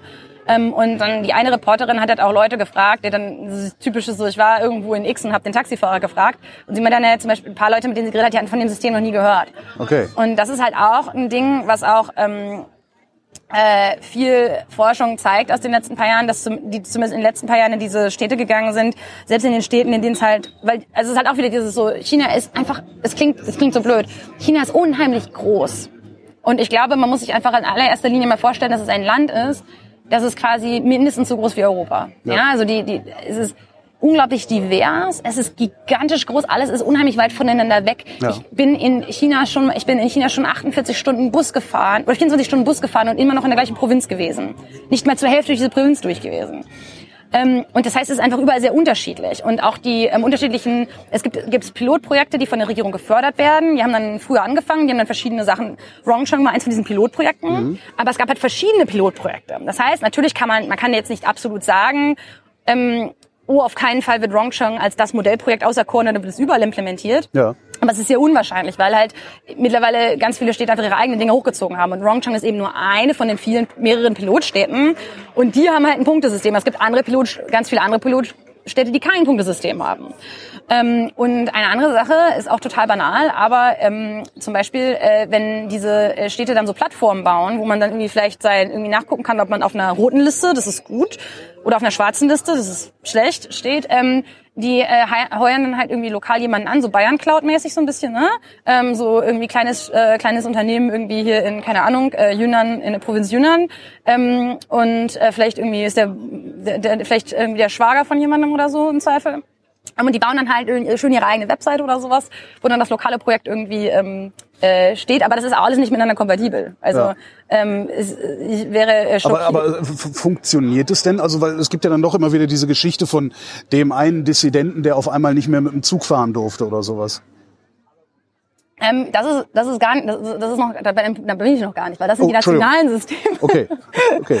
Ähm, äh, diese Lokalsysteme haben tendenziell das Problem tatsächlich, dass sie ähm, gar nicht ausreichend auf das Leben der Leute einwirken können, ähm, um irgendwelche Incentives und das Verhalten irgendwie zu beeinflussen. Ja. Also eine Sache, die ich zum Beispiel, also ein Beispiel. Das heißt, ich kann bloß nachgucken, äh, ist, ist das ein Arschloch oder ist es kein Arschloch? Nee, ich kann, also kann, es ist nicht mehr klar, inwieweit man überhaupt andere Leute nachgucken kann unbedingt. Das variiert auch wahrscheinlich. Im Zweifel alles, im Zweifel ist immer so, hängt davon ab, von wo wir reden. Ja, okay. Ähm, und aber auf lokaler Ebene ein Beispiel, das Leute immer wieder ähm, äh, benutzen, zum Beispiel ist, es gibt zum Beispiel äh, mindestens eine Stadt, die halt, die möchten halt schon, dass es irgendwie das Leben der Leute irgendwie beeinflusst und so. Die wollen halt irgendwie so gutes Verhalten ähm, dazu anhalten. Ist ja auch nicht irgendwie schlecht, wenn man versucht, Leute dazu zu bringen, vernünftig Müll zu trennen oder so. Ja. Unklar, bis die richtige, die beste Lösung ist. Aber die haben dann halt irgendwie als Belohnung so, äh, ja, die Belohnung ist, ähm, ihr müsst, wenn ihr in der Bücherei ein Buch ausleiht, keine zwei Euro Kaution hinterlegen. Ähm, solche Sachen. Und das ist dann halt sehr weit weg von diesem irgendwie allumfassenden, allwissenden Staat, der alles kontrolliert. Das ist die lokale Ebene. Ähm, auf nationaler Ebene gibt es ähm, kein Punktesystem. Also ich habe zu keinem Zeitpunkt noch nie irgendwo von einem national gesteuerten Punktesystem gelesen. Es gibt, also Punktesysteme gibt es, soweit ich weiß, nur vereinzelt auf lokaler Ebene. Das heißt, der Dissident, Provinz, aber das heißt, der Dissident, der nicht mehr Zug fahren darf, der darf das nicht, weil irgendeine tra- zentrale Instanz gesagt hat, wir wollen nicht, dass der Zug fährt. der darf wahrscheinlich nicht Zug fahren, weil er auf einer schwarzen Liste steht. Ja. Ähm, ein anderes Problem der chinesischen Regierung ist, dass ganz viele Teile des chinesischen Staates unheimlich schwach sind. Das äh, glaubt man nicht. Man denkt immer so, oh, der chinesische Staat total stark, kann alles machen, Ja, was er will. ja. Äh, ja, äh, frag mal die Leute, die in der Umweltbehörde arbeiten. Die, sagen, die glauben, werden dir nicht sagen, dass der Staat stark ist. Ähm, oder die Leute, die versuchen, ähm, in den Gerichten äh, zivilgerechtliche Urteile durchzusetzen. Die werden dir auch nicht sagen, dass der Staat stark ist. Ähm, also bestimmte Teile des Staates sind stark, aber andere Teile des Staates sind schwach. Ähm, man hat sich jetzt ähm, als Teil des, also es ist halt auch alles unter der Sozialkreditprämisse, aber es ist halt, ne, ähm, hat der Staat sich halt überlegt, ah, weißt du, was wir machen können? Ähm, die Leute von den Institutionen, die reden doch alle nicht miteinander. Bürokratie, also BürokratInnen in China sind genauso Wie irgendwie hier auch. petty Die und territorial Gönnen dem anderen die Butter am Brot nicht. Ja. wie in jedem anderen Land auch. Ja. Ähm, und dann hat der chinesische Staat gesagt, okay, wir machen, wir möchten das institutionalisieren, dass die miteinander reden. Also das steht auch, also äh, Dai Xin, der, der Jurist, von dem ich eben schon gesprochen habe, der schreibt auch in seinem Artikel einfach, dass das ein ganz explizites Ziel ist, auch, dass der Informationsaustausch zwischen den Behörden gefördert werden soll, weil die halt nicht miteinander reden. Ja. Ähm, und ein Teil dessen sind eben ähm, schwarze Listen und ähm, äh, der englische Begriff ist, glaube ich, äh, Jo- Joint Reward and Punishment äh, Schemes. Und die Idee ist quasi, wenn du quasi zum Beispiel, also ein, ein Beispiel, das Leute immer sagen, so, oh, wenn du einen Zug rauchst, dann kriegst du fünf Punkte abgezogen. Nee, ist Quatsch. Ähm, aber das Transportministerium hat eine schwarze Liste und das kann dann halt sein, dass du auf der schwarzen Liste landest. Natürlich kann es auch sein, dass die intern irgendwie ein Punktesystem haben, so, ne? Aber es gibt keine nationale Score. Aber es kann, dann kannst du halt, kann es halt sein, wenn du erwischt wirst. Ich wäre schockiert, wenn die chinesische Regierung es schafft, innerhalb des nächsten Jahrhunderts Leute davon abzuhalten, in chinesischen Zügen zu rauchen übrigens. Also ähm, nur so als Seitennotiz, basierend Ja. auf meinen Erfahrungen in den chinesischen Zügen. Ähm, aber ähm, dann kommt die Person halt im Zweifel, wenn sie irgendwie zwei oder dreimal erwischt wurde, auf eine schwarze Liste. Ähm, und die Idee ist eben, dass dann diese schwarze Liste mit den anderen Ministerien geteilt wird. Also dass halt quasi alle Ministerien untereinander ihre Listen teilen. Ja. Ähm, und dann ähm, im Endeffekt nicht nur die Leute in ihrem Fachbereich ähm, bestrafen mit den Mitteln, die ihnen zur Verfügung stehen, ähm, sondern dass dann zum Beispiel das Transportministerium irgendwie Vor- oder Verkehrsministerium halt keine Ahnung, Leute von der Umweltbehörde auch gesagt bekommt oder von, ähm, vom Justizministerium und dann sagt, ah, okay, die Leute bestrafen wir dann halt auch, die dürfen auch nicht Zug fahren. Ähm, das ist halt so, das ist die, das ist so ganz grob gesagt das Prinzip. Und tendenziell ähm, ist das wahrscheinlich das, was solchen Leuten dann passiert ist. Ähm, ein Teil dieser schwarzen Listen ähm, und die, die glaube ich am längsten schon läuft, ist die schwarze Liste ähm, des Verfassungsgerichts, ähm, die dazu dienen soll, Leute, die ähm, und auch Firmen, ähm, die äh, Sch- Gerichtsschulden, die sie haben, nicht zurückzahlen, quasi äh, dafür zu bestrafen. Und das ist der Punkt, wo die Sache mit- Schufa. Ja. ähm, anders als die, äh, im- Gegensatz zu den Sozial im Gegensatz zu den Listen hat die Schufa tatsächlich eine Score. Ja, ähm, stimmt. Also, es ist, ähm, also und dann ist es eben so, dass die äh, die Idee ist quasi, dass die Leute, wenn sie ähm, quasi für schuldig befunden werden, aber zum Beispiel halt die Strafe nicht zahlen oder so, obwohl sie können, ähm, dann hat der schwarze Liste landen und dann werden sie halt dafür bestraft und sollen sie halt nicht irgendwie erste Klasse oder äh, fliegen oder Zug fahren dürfen oder halt gar nicht Zug fahren dürfen, bis sie halt ihre, ähm, ihre Schulden abbezahlen. Das ist die Idee. Das heißt im Endeffekt, das ist so, also die Idee ist quasi, dann sagt eben das Justizministerium, dem Verkehrsministerium so hier, die Leute, ähm, das, das würde aber doch dann bedeuten, dass es kein Überwachungsstaat ist, oder aber ein Überwachungsstaat ist es doch schon. Das ist schon nicht? auch eine Überwachung. Also, aber es ist halt einfach, ich glaube, es ist einfach, es ist halt einfach komplizierter, als man sich das vorstellt. Es gibt halt keinen so ein Fingerschnippen und das jetzt die Datenbank. Weil natürlich ist das auch eine Art Überwachungsstaat, diese ganzen ja. Listen zu führen und weiterzugeben und zu verteilen und dann Strafe durchzuführen oder so. Ne? Ich glaube, es kommt halt darauf an, wie man den Überwachungsstaat definiert. Aber das sind Sachen, die unter Deutschen, also zum Beispiel auch die Tatsache, ähm, also Deutschland hat ja zum Beispiel auch ein Schuldnerverzeichnis. Ähm, und aber zum Beispiel ist es so, dass man, ähm, wenn man äh, die äh, Personalausweisnummer und den vollen Namen von jemandem hat, kann man nachgucken, ob die Person auf einer schwarzen Liste steht. Ähm, und es gibt auch, ähm, für Firmen ist es nochmal separat. Ich finde, also das muss man, glaube ich, auch nochmal trennen, weil ähm, gerade, also es gibt halt auch so ein Firmen, es gibt halt auch so Firmenregister, in denen dann zum Beispiel drin steht, ähm, dass jemand, wo dann zum Beispiel drin steht, wenn der CEO von irgendeiner Firma halt auf so einer schwarzen Liste steht oder so, mhm. dann kann man das halt auch ein, das kann man öffentlich einsehen komplett. Für Einzelpersonen kann man es nur einsehen, wenn man diese ähm, äh, diese Informationen, dann kann man die Person auch suchen in der Liste. Ähm, in Deutschland muss man, glaube ich, Einsicht beantragen oder sowas. Ne? Das ist so ein bisschen, also datenschutzrechtlich so ein bisschen unterschiedlich und ich glaube, die ähm, Strafen sind tendenziell noch mal krass an China, aber ich glaube, da muss man auch ganz einfach ganz wichtig sagen, ganz viel davon ist einfach, das sind, das sind, das, alles, was ich gesagt habe, ist, wie das System in Theorie funktionieren soll. Ähm, es gibt quasi keine Forschung dazu, wie, welche Auswirkungen wirklich auf das Leben von Menschen hat. Ähm, ich kenne keine Menschen in China, persönlich kenne ich keine Menschen in China, die von ähm, diesem schwarzen Listensystem zum Beispiel schon mal betroffen worden sind, in irgendeiner Weise. Ähm, wenn man ähm, also äh, man kann zum Beispiel oder man konnte lange ähm, die schwarze Liste des, äh, des Verfassungsgerichts einsehen und da sind ähm, jede Woche, äh, ich glaube, 10.000 Leute auf der schwarzen Liste gelandet. Ähm, mindestens, tendenziell mehr. Vielleicht sogar, ich glaube, so 20.000. Aber wir haben sehr viele. Ähm, und äh, gleichzeitig ist halt die Frage, also das heißt, der Staat hat halt diese, die Leute stehen auf der schwarzen Liste, Theoretisch werden diese Daten weitergegeben, theoretisch gibt es dann diese Strafen. Aber die Frage ist halt immer, wie sehr spiegelt die Realität wirklich diese Theorie wider? Also wie sehr ist der Staat wirklich in der Lage dazu, das Leben von Menschen zu beeinflussen? Es kann sein, dass es sehr, sehr dazu in der Lage ist. Natürlich hat dieses System auch ein unheimliches Potenzial für Missbrauch, weil irgendwie, ähm, wenn zum Beispiel, wenn du ein Gerichtsverfahren ähm, verlierst auf lokaler Ebene, wo irgendwie vielleicht der Richter bestochen worden war, ne? dann landest du auf einmal schwarzen Liste und plötzlich kannst du keinen Zug mehr fahren, obwohl du nichts falsch gemacht kannst hast. Kannst du von dieser Liste auch wieder runter? Ähm, offiziell gibt es einen Mechanismus dafür, aber das ist auch wieder Teil dessen von ja, theoretisch ja, aber wir wissen einfach nicht, wie das praktisch funktioniert. Und praktisch gibt es, ein, das muss man einfach auch sagen, also theoretisch gibt es diese krassen Zahlen, aber die Evidenz dafür, wie das das Leben der Leute wirklich beeinflusst, ist unheimlich dünn. Es gibt immer mal wieder so Einzelfälle, ähm, also oder es gab einmal einen Fall von dem Dissidenten, der halt irgendwie nicht ähm, auf eine, der dann halt nicht äh, irgendwie Zug fahren durfte oder so. Und das kann halt dann tatsächlich sein, wenn er halt zum Beispiel, wenn dann halt von einem ähm, lokalen Gericht irgendwie für irgendwas verurteilt wurde, ähm, nur damit halt irgendwie, weil vielleicht die Lokalregierung irgendwie Ruhe haben wollte, dann kann es halt sein, dass das Gericht den halt auch so, ja, dachte, ah, schau mal, diese schwarze Liste packen wir auch noch mal drauf. Ne, ist halt so ein bisschen dieses so Mühlen der Bürokratie, vieles einfach von außen nicht unbedingt einsehbar.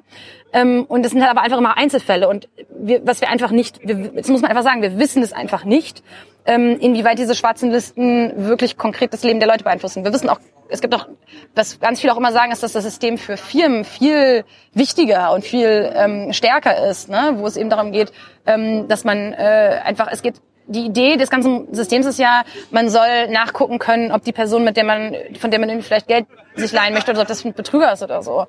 Ähm, oder eben die Firma, mit der man irgendwie, äh, die man irgendwie die, keine Ahnung, den Pool im äh, Garten bauen lassen möchte, ob die irgendwie reihenweise Leute betrogen haben in der Vergangenheit. Und die Idee ist eben, dass man die dann eben so nachgucken kann. Ähm, aber inwieweit das sich wirklich auswirkt. Mir, sind, mir ist keinerlei mhm. systematische Evidenz über Anekdoten hinaus bekannt, die irgendwie systematisch na, zeigen kann, was, was, da, was das überhaupt ist. Es kann sein, dass diese Liste einfach in einem Vakuum existiert. Also es kann sein, dass es eine rein oder, oder einfach, äh, es kann sein, dass sie, also ich halte es für relativ unwahrscheinlich, dass sie total krass mächtig ist, weil dann würden wir davon einfach mehr hören. Ähm, das würde man mehr, mehr, mitkriegen. Das chinesische Internet ähm, liebt es äh, zu lästern und zu gossipen und äh, also es, ich dachte, Skandal, das wird alles sofort, sofort zensiert, dachte ich. Hättest mal das chinesische Internet sehen müssen in den ersten vier Wochen des Shanghai Lockdowns. Da kommen die Zensoren auch nicht mehr hinterher. Ähm, und wir wissen auch, also Margaret Roberts hat ein sehr gutes Aber früher oder später fliegen die Sachen dann doch raus, die sie nicht haben wollen. Ja, aber irgendwann. Sie schaffen es nicht. Aber das, so es gibt halt eine, also China ist unheimlich groß. Ähm, China hat unheimlich viele Menschen. Irgendwann kommen die nicht mehr hinterher. Und das ist in, beim Shanghai Lockdown so gewesen. Ähm, die Leute haben halt einfach den Scheiß immer wieder gepostet und einfach immer weiter gepostet. Und natürlich kannst du das löschen, aber hast nur so viele Leute, die da halt sitzen und wie auf den Löschbutton drücken können. Und also es gibt ein sehr gutes Buch zu chinesischer Internetzensur ähm, von Margaret Roberts. Ähm, die ist jetzt auch an der UCSD, glaube ich. Ähm, und äh, die hat so und unter anderem kann sie zeigen, dass ähm, wenn man äh, sensible Inhalte postet, während die Zensoren quasi im Feierabend sind, also außerhalb der regulären Arbeitszeiten, dann verbreitet sich das viel weiter, weil die Leute halt nicht löschen. Also ne, Ja. das sind natürlich die Zahlen sind schon ein bisschen älter und es gibt sicher mehr, das automatisiert ist, aber man hat es auch in Shanghai wieder gesehen. Ähm, ich habe dann zum Beispiel, ich war ich war gerade auf einer Konferenz in Chicago und habe dann irgendwie immer Chicagoer Zeit meistens so abends irgendwie keine Ahnung zwei Stunden in Weibo versenkt und halt irgendwie geguckt, was die Leute gerade so sagen und was so ist, was gerade für krasse Videos umgehen ähm, und dann aber so gegen ähm, so ab so 10 Uhr oder so, na, ab so 8 Uhr, wenn dann so in Peking ähm, halt dann so 9 Uhr morgens war irgendwie, dann verschwand das alles sehr schnell. Ja. Ähm, aber halt so über Nacht, so gerade so früh am Morgen, Leute vielleicht schon wach sind, aber die Zensoren noch nicht arbeiten, so dann kann man ganz gut, konnte man ganz gut immer, man sieht es schon auch. Ähm, das heißt, das ist, das ist deswegen, aber deswegen ist das, ich muss, glaube, das, deswegen muss man auch verstehen, dass ähm, wenn es wirklich, wenn diese schwarzen Listen wirklich so krass die Leute beeinflussen würden und es so viele krasse Fälle gäbe, wo die Leute auf einmal total ganz, ganz, ganz schlimm haben. Ne? Das, ich bestreite nicht, dass es vielleicht Einzelfälle gibt.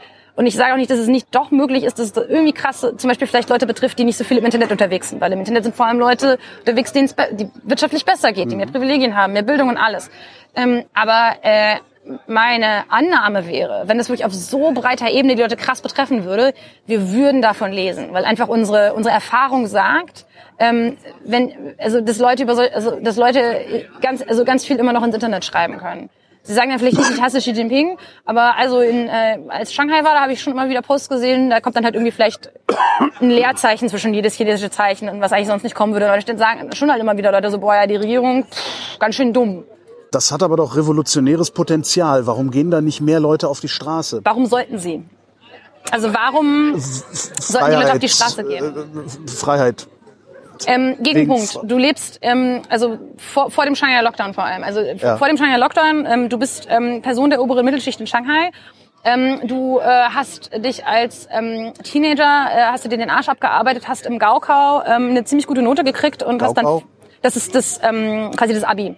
Also so eine kra- kra- krasse standardisierte äh, Klausur, ähm, wo die Score am Ende, da gibt's auch eine Score, ne, eine Note, ähm, dann äh, also entscheidet, auf welche Uni du kommst. Bist auf eine gute Uni gekommen, ähm, hast da auch noch mal ganz gut gearbeitet, so und jetzt arbeitest du irgendwie für eine Consulting-Firma, machst richtig Kohle, hast eine schöne Wohnung, ähm, Kannst reisen. Also weil kannst, du, kannst, kannst, ko- konntest, du bist vor ja, gut, 20, ja, aber die, die konnten jederzeit raus, oder? Ja, Musste man da natürlich. Anträge stellen? Nee, nee, ne? du konntest jederzeit, also du kannst nicht nach Ist halt nicht Ostblock gewesen. Nee, nee, du konntest nicht nach Taiwan, aber also Okay, ja, na, na, Taiwan war ein bisschen schwieriger, aber du konntest reisen, wo du wolltest. Genau, Urlaub, vielleicht fliegst du im Sommer mal irgendwie für zwei Wochen nach Europa, guckst dir irgendwie Neuschwanstein an, ähm, gehst in Paris ein bisschen Luxus äh, shoppen oder so, hast einen Freund, ähm, deine Eltern sind noch auf dem Land oder so, bei denen schiebst du auch ein bisschen Geld rüber, damit sie im Alter nicht irgendwie sterben.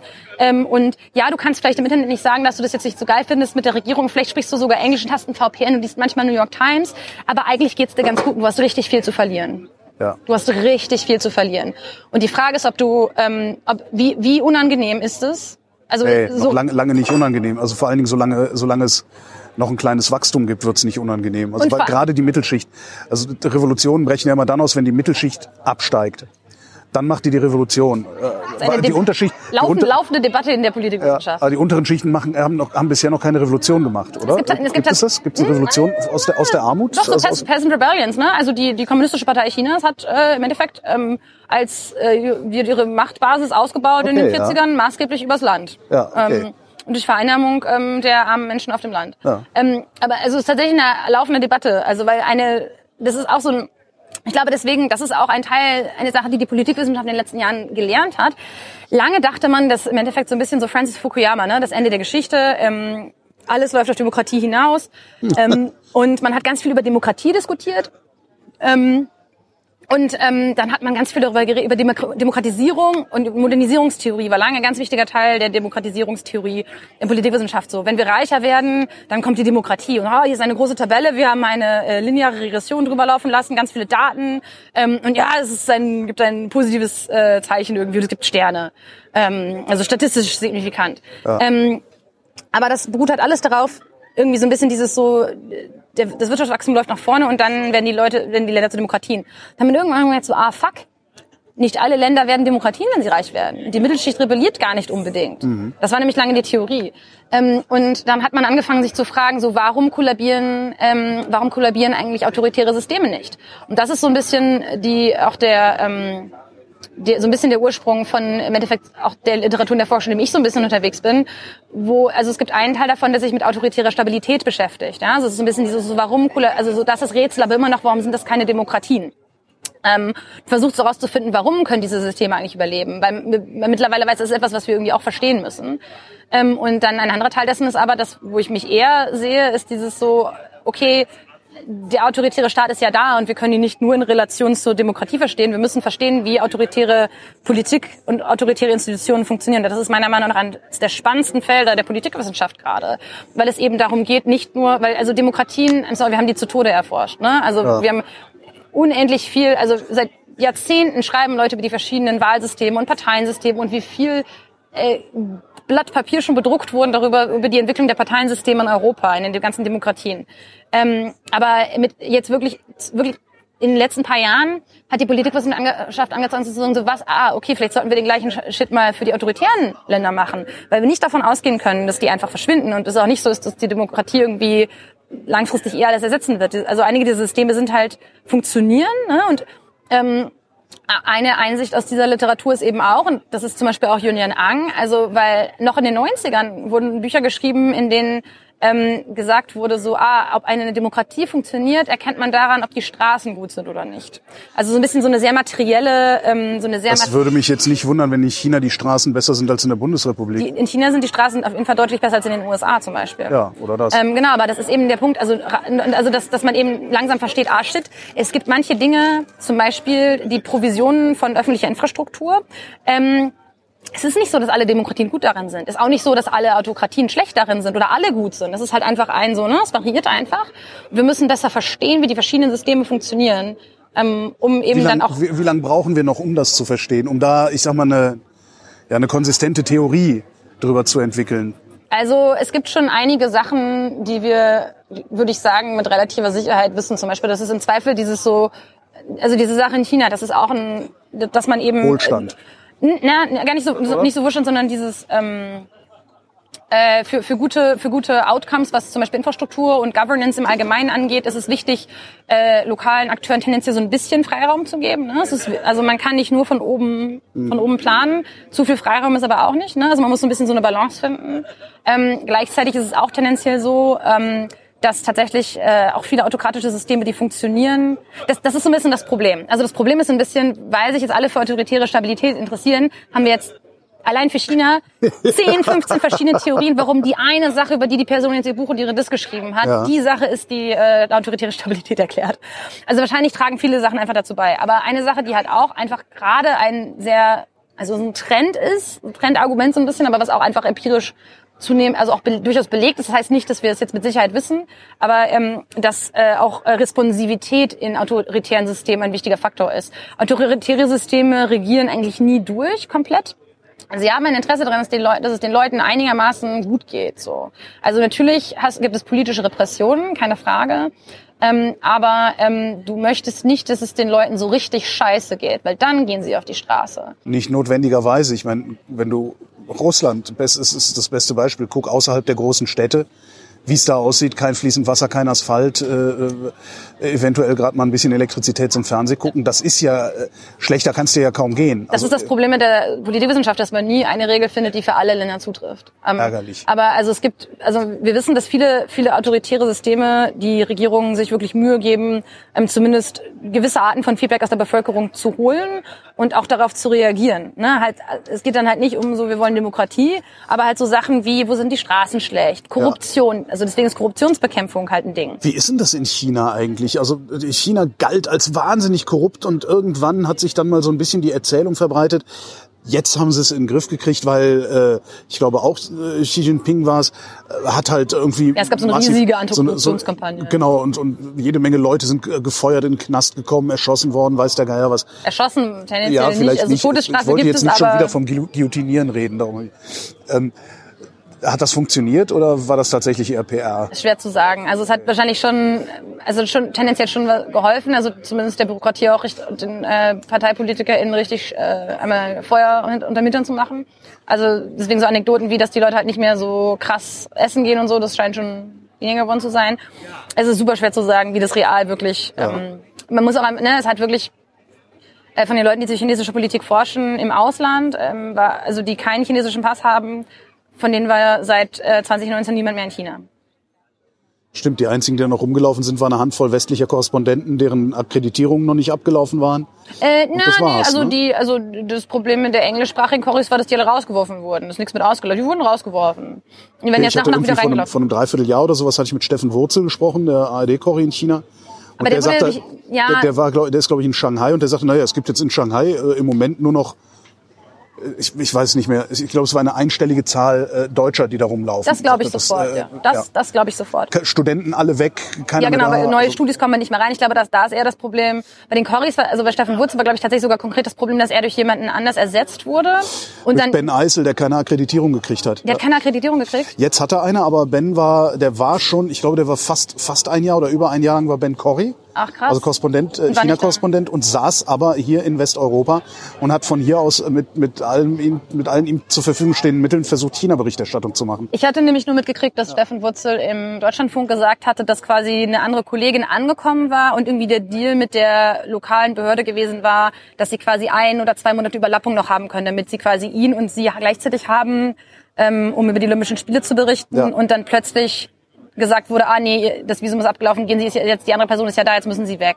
Doch, so. Also so, ja, das hatte Benjamin ich ist, Benjamin ist mittlerweile ist er in China, ja. Okay. Also, ja. Das, also ich hatte nur das bei, bei den Olympischen Spielen mitgekriegt, wo ich, so, oh, wo ich auch wieder so dachte, so ich interessiert, ich arbeite diese Bürokratie, ne? Und ich habe die Geschichte gehört und ich war so, da haben wieder Leute nicht miteinander geredet. Also ja. Leute haben nicht miteinander geredet oder es kam halt was von oben. Was passiert denn, wenn die wirklich mal miteinander reden?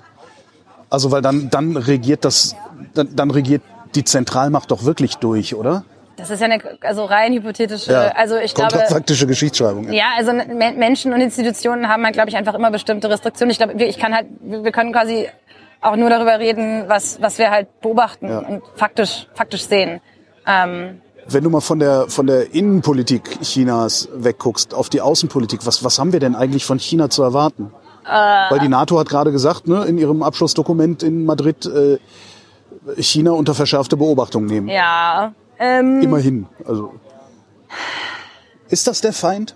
Das mit den Vorhersagen ist. Ja, ja klar. Ne? Aber ist das der Feind? Ähm, also es ist ja auch so ein bisschen so, wenn die USA, also wenn, wenn, man, wenn man sagt, jemand ist der Feind, dann ähm, äh, kommt auch an, was die Prioritäten sind. Letztendlich. Ähm, der Akteur, der gerade einen Angriffskrieg äh, führt, ist äh, Russland. Trotzdem hat der amerikanische Außenminister Anthony Blinken vor ein paar Wochen gesagt, ähm, China, äh, China is the biggest threat to the international order in our world today. Also Russland sehr runtergespielt so ein bisschen. Ne? Ähm,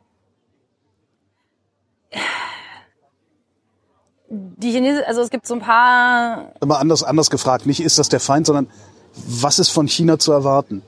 Klar, so wenn ich so Belt and Road Initiative angucke, die haben halt Geld ohne Ende, die haben Personal ohne Ende, viel zu viel Stahl und viel zu viel Beton ja. und müssen das irgendwo hinbauen. Genau. Und daraus machen die halt Außenpolitik. Das naja. ist nicht das Dümmste, das hat der Westen auch jahrzehntelang gemacht. Ne? Ja. Genau, sie vergeben halt auch, also genau diese Sache, es gibt diese, man redet immer wieder von dieser Schuldenfalle und so. Ähm, das ist auch, also ähm, im, das ist auch wieder so Entwicklungspolitik, das ist nicht mein Bereich, aber also okay. es gibt ähm, ein, es gibt mindestens ein Paper, die sich haben angeguckt haben, sind die ähm, chinesischen äh, Darlehen irgendwie systematisch äh, irgendwie tricksen die die anderen Länder irgendwie mehr aus, sind die irgendwie besonders schlimm. Ähm, und äh, das Paper kommt quasi zu dem Schluss, so, ja, das ist im Wesentlichen das, was die World Bank und der IMF auch schon machen seit Jahren. Also die unterschiedliche sind nicht wesentlich, wenn ich das, wenn ich die Konklusion richtig in Erinnerung habe. Das heißt, äh, das, das Spiel ändert sich nicht, die Spieler ändern sich. Die sagen, genau, die sagen quasi, die, die Konditionen sind minimal besser.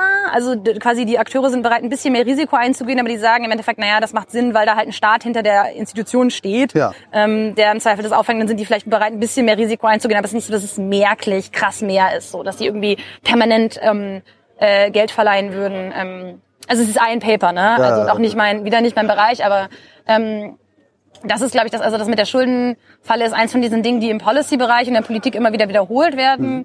Aber mir ist jetzt so auf Anhieb nichts bekannt, was es irgendwie so auch empirisch nochmal belastbar belegt. Da ist dann natürlich die Sache mit, ähm, ja, das ist der ganze wirtschaftliche Teil, da ist dann die ganze Sache mit Taiwan. Ähm, Mhm. Schwierig, weil, also, einerseits baut die chinesische Regierung halt jetzt ihr Militär aus wie blöd, aber sie sind jetzt halt mittlerweile Großmacht, ne? Und die messen sich halt im Endeffekt an den USA. Sie wollen mindestens so groß werden wie die USA, am liebsten größer. Bedeutet das, dass sie jetzt Taiwan angreifen in den nächsten zwei Jahren? Man weiß, das ist halt auch wieder das Problem, ne? In der Politikwissenschaft, man arbeitet halt über Jahrzehnte irgendwie hinweg ähm, und über die Jahrhunderte, man versucht irgendwie, versucht irgendwie Regelmäßigkeiten festzustellen. Ähm, ein also ein Angriff der chinesischen Regierung auf Taiwan ist äh, so ein Black Swan Event. Das ist so, das kann man nicht vorhersagen, ähm, weil Letz letztendlich äh, mittlerweile könnten sie es, glaube ich, sogar rein militärisch, aber man muss darf auch wirklich nicht unterschätzen, so eine Insel anzugreifen ist richtig scheiße. Ja. Man kommt vom Wasser und die sitzen auf dem Land und ist, ähm, richtig schwierig und lange ähm, haben auch Leute, die diese Militäranalyse machen, immer gesagt, so boah, die chinesische also Armee hat gar nicht die Kapazitäten, die sind gar nicht in der Lage dazu, äh, Taiwan einzunehmen, rein militärisch. Ähm, und also Armee aufbauen und stärken, ist das eine. Und dann ist die andere Frage natürlich so, wollen die das? Weil das ist, und dann da geht es dann halt da, daran so, was denkt Xi Jinping, was denken die Leute Ja. in der Regierung, was denken die Leute um ihn herum? Vielleicht hat er viel Macht angesammelt, aber der Rest der Regierung, der kollektiven Führungsschaft denkt, dass es äh, total bescheuert wäre, Taiwan anzugreifen. Und ähm, wenn er dann den Befehl gibt, dann sagen, in dem Moment äh, schneiden sie ihn dann halt ab. Vielleicht denken sie alle, äh, nein, Taiwan muss unbedingt äh, heim ins Land geholt, also ins Imperium geholt werden. Ne? Könnte, könnte äh, Xi, Xi, Xi ich werde es nie, ich, ich, äh, Xi Jinping, könnte er diesen Befehl geben? Also hat er diese Macht oder hat er, ist, ist, ist, ist die Parteistruktur darunter oder die Politbürostruktur oder wie, wie auch immer das da äh, strukturiert ist, äh, ist das in sich ein System von Checks and Balances rein, noch? rein praktisch kann er, wenn er sagt, er kann das, er kann den Befehl geben, würde ich sagen. Also rei- ganz, ganz praktisch und pragmatisch würde ich sagen, dass es letztendlich irgendwo er, also wenn, also ja, wenn er das nicht will und andere das wollen, dann müsste es quasi einen Putsch geben, ähm, damit es passiert. Aber wenn er das möchte, ähm, also wenn er das, wenn alle irgendwie so generell ein Interesse daran haben, dann wird wahrscheinlich, im Zweifel wahrscheinlich er die Person sein, die am Ende sagt so ja oder nein. Aber letztendlich, das geht halt wieder zurück zur Elitenpolitik ne, und dieser Vorhersagen. Das sind halt, da geht es dann darum, irgendwie zu spekulieren, was glaubt Xi Jinping wirklich, was, also welche psychologischen Sachen zu diagnostizieren aus der Ferne, wie viel kritische Informationen bekommt er überhaupt noch? Ähm, bei der Machtkonzentration ist halt auch immer so eine Frage, wird es dann irgendwann bestraft, wenn man vielleicht kritische Berichte oder Einschätzungen nach oben gibt? Sieht man ja bekommen sind? gerade, sieht man gerade in Russland, ja. Hat man in Wuhan auch gesehen, ne? Dieses so, dann wird halt nicht über die Fälle berichtet. Ähm, was denken die Leute um ihn herum? Wem hört er zu? Das, was, also das wissen wir einfach nicht. Und das heißt, da geht es auch wieder zu diesem Obskuritätspunkt. Ähm, man kann im Zweifel nur sagen, was die Kapazität und Kapabilität, also die, die militärische Kapazität ist. Ähm, und ähm, was dann wirklich passiert, äh, ist letztendlich, ähm, kann man nicht vorhersagen. Also, ja. Sie sind schon, also in einigen Teilen der Außenpolitik ist die chinesische Regierung schon aggressiver geworden, irgendwie, glaube ich, und auch sehr, nochmal, aber gleichzeitig muss man auch zum Beispiel so, was wirklich einen Krieg angeht, da hat ähm, ein Prof bei mir in der Uni ein ganzes Buch zugeschrieben, da geht die chinesische Regierung ziemlich taktisch vor. Also, also bei so Grenzkonflikten, die sie haben über Territorium, über Territorialkonflikten, ist es nicht so, dass sie da, die chinesische Regierung da ist, also über die, letz- also seit, also über die letzten 70 Jahre hinweg irgendwie unheimlich aggressiv gewesen wäre immer. Ähm, und das, aber sie war halt einfach auch lange, in, also so in so einem richtigen Krieg war, war die chinesische Regierung auch schon lange nicht mehr involviert. Also deswegen ist es einfach sehr schwer Das letzte. Mal war Japan, oder? Naja, sie waren irgendwie in Korea mit dabei und das Okay. war noch mal Vietnam später irgendwie. Da, also Das ist auch alles, das ist alles so lange her, da, da, da- das ist eine ganz andere Armee, ein ganz Das ist alles Kalter Krieg Ja, auch. genau, genau, genau. ähm, das muss man auch, ja. Du hast eben, äh, Hat noch einen Grenzkonflikt in Russland, Fun Fact übrigens, ähm, wo es gibt da irgendwie, also wenn man an, in die Grenze zu Russland fährt, irgendwie, ähm, eine Korrespondentin hat das neulich gemacht, da, die erinnern sich die Leute noch sehr gut irgendwie an, äh, es gab äh, wirklich, äh, ja, Scharmützel. Schlacht, also, ja. Äh, du, du hast eben äh, die South China Morning Post erwähnt. Ja. Die lese ich auch, also online. Ist das ein seriöses Medium über China? Weil, also, wenn ich die Kommentare lese, die da drin stehen, denke ich mir manchmal, oi, äh, nee, das ist eine Parteizeitung. Aber manchmal denke ich mir das halt auch nicht. Was, oder, an, oder noch, noch, noch weiter gefragt, wenn ich mich über China auf dem Laufenden halten will, was lese ich denn dann? Also ich lese die South China Morning Post, dann gibt es so ein Ding, das nennt sich Sub China. Ja. Äh, South China Morning Post ist ein bisschen schwierig zu beurteilen, gerade weil, also das, wäre vielleicht nochmal ein ganz anderes Fass, aber also die Situation in Hongkong. In, Stimmt, also, die kommt aus Hongkong. Ja. Also die ist, genau, ist in Hongkong. Die Leute, die da arbeiten, sind größtenteils in Hongkong. Und ähm, die hatten während der Hongkonger Proteste, hat man das Gefühl, hat man liest, genau, man liest zwei Zeitungen, weil die ähm, JournalistInnen vor Ort, die halt wirklich bei den Protesten ganz vorne auch äh, immer dabei waren, immer sich auch in die Schusslinie begeben haben, um halt wirklich zu berichten, was halt ist und auch gnadenlos darüber geschrieben haben, was halt die Polizei gemacht hat und an Gewalt angewandt hat gegenüber den Demonstrierenden. Ähm, auf der einen Seite dann hast du die Kommentare, die halt irgendwie, keine Ahnung, man soll sagen, ah, wir reden alle nicht miteinander, so, so, so der Tenor, ne? Ähm, und ich glaube, da ist einfach ganz fundamental das Problem, dass äh, die Situation in Hongkong sich rapide verändert, mit jeder Woche, mit jedem Tag teils. Und ähm, in China ist es so ein bisschen so, ähm, ganz viel von Unterdrückung und auch Repression und so und einfach auch politischer Kontrolle funktioniert gar nicht, funktioniert nicht über offene Gewalt oder Festnahmen oder ähm, Strafen, sondern darüber, dass die Leute äh, sehen und wissen, ähm, was sie machen dürfen und was nicht. Und dass sie quasi so ein bisschen, man weiß, wo die rote Linie ist und man weiß, was man nicht machen darf, um nicht so richtig Ärger zu kriegen. Woher weiß man das? Ähm, Erfahrung. Okay. Ähm, ne, Weil der, der, der Sohn vom Nachbarn, der kennt einen, der genau diese Linie mal überschritten hat und dafür auf die, auf die Mütze gekriegt hat. Genau, oder man sieht es irgendwie im Internet, irgendwie solche Sachen. Oder zum Beispiel auch ne, auch dieses so, man kann schon im Internet kro- äh, negative und kritische Kommentare posten. Den meisten Leuten passiert nichts, das Ding wird einfach gelöscht. Ab und zu gibt's dann halt mal Fälle, wo jemand dann zur Polizeistation einberufen wird, weil vielleicht irgendwelche Quoten erfüllt werden mussten, ne? Oder irgendwie ein Polizist gerade einen schlechten Tag hatte. Man weiß es einfach nicht. Aber es hat auch so diese, diese, diese Möglichkeit. Und ähm, in China ist es so, dass die rote Linie sich auch in den letzten Jahren durchaus verschoben hat, also in der Volksrepublik, aber relativ langsam. Ne? Also dann kann man so dabei zusehen. Ich, also ich finde schon, dass sich diese, Versch diese Verschiebung in den letzten ein, zwei Jahren tendenziell nochmal beschleunigt hat, einfach durch Covid, ähm, weil die Regierung einfach neue Systeme auch politischer Kontrolle, also von- sozialer Kontrolle ähm, aufgebaut hat, die dann teils auch anderweitig benutzt werden. Ähm, aber in Hongkong, ähm, äh, die, das mit der roten Linie ist wie so ein Laserpointer.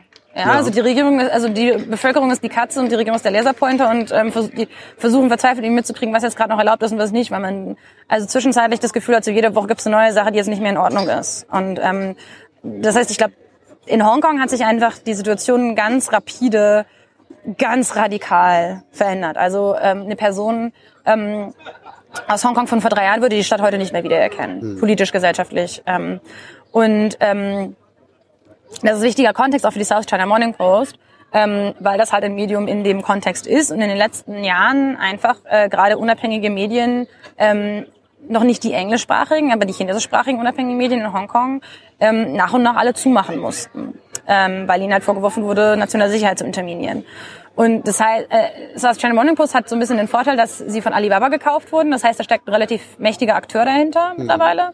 Ähm, wirft dann natürlich irgendwelche Fragen mit politischer Vereinnahmung und so auf. Ähm, aber es ist halt einfach schwer zu sagen. So, also in, insgesamt finde ich, ähm, ist meine Erfahrung auch, äh, dass die äh, JournalistInnen da äh, immer wieder gute Arbeit machen, so, also teils auch wirklich sehr gute Arbeit. Ähm, Kommentare ist irgendwie schwierig, aber ich glaube, bei Hongkong ist einfach die, die, die Konklusion letztendlich, man muss einfach gucken, ähm, wie sich das weiterentwickelt, weil in äh, China gab es auch zwischenzeitlich unabhängigen investigativen Journalismus immer wieder. Also es gab ähm, Leute, die, also es gab eine Zeit, in der die Leute total motiviert waren und unbedingt Journalismus machen wollten. Es gab, also ne, ich glaube, das muss man einfach so sehen.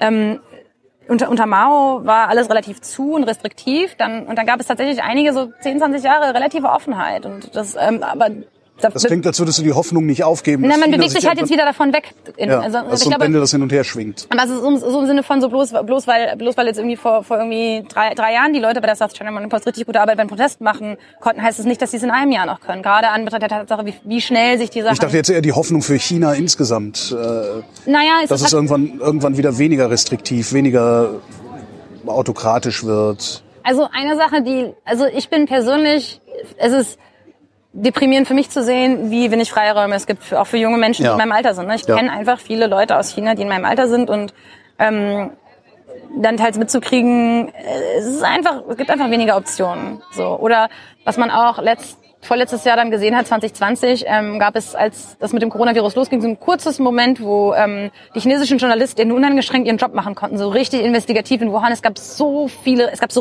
richtig gute Berichterstattung aus Wuhan von unabhängigen ähm, also unabhängige Berichterstattung von, aber das, das gab, das war vielleicht fünf Tage, sieben Tage Ja. und dann sofort so alles wieder zu. Ähm, aber da hat man dran gesehen, so was für ein enormes journalistisches und investigatives Potenzial auch dort ist. Also es gibt richtig gute JournalistInnen in China. Ähm, die können nur einfach ihren Job so nicht machen. Und das ist eben, ne, deswegen darf man, muss man dann einfach so sehen, wir wissen einfach nicht, wie sich die journalistische Atmosphäre und die politische Atmosphäre in Hongkong entwickeln wird die nächsten selbst Tage, Wochen. Ja. Also jetzt mit, also mittlerweile normalerweise traditionell gibt es zum 1. Juli ein, ein, eine Demonstration in Hongkong. Die ähm, dieses Jahr wurden ähm, die wenigen ähm, Oppositionellen, die nicht im Gefängnis sitzen, haben ähm, vor dem 1. Juli einen Besuch von der Polizei gekriegt. Gefährderansprache. Ja. ja.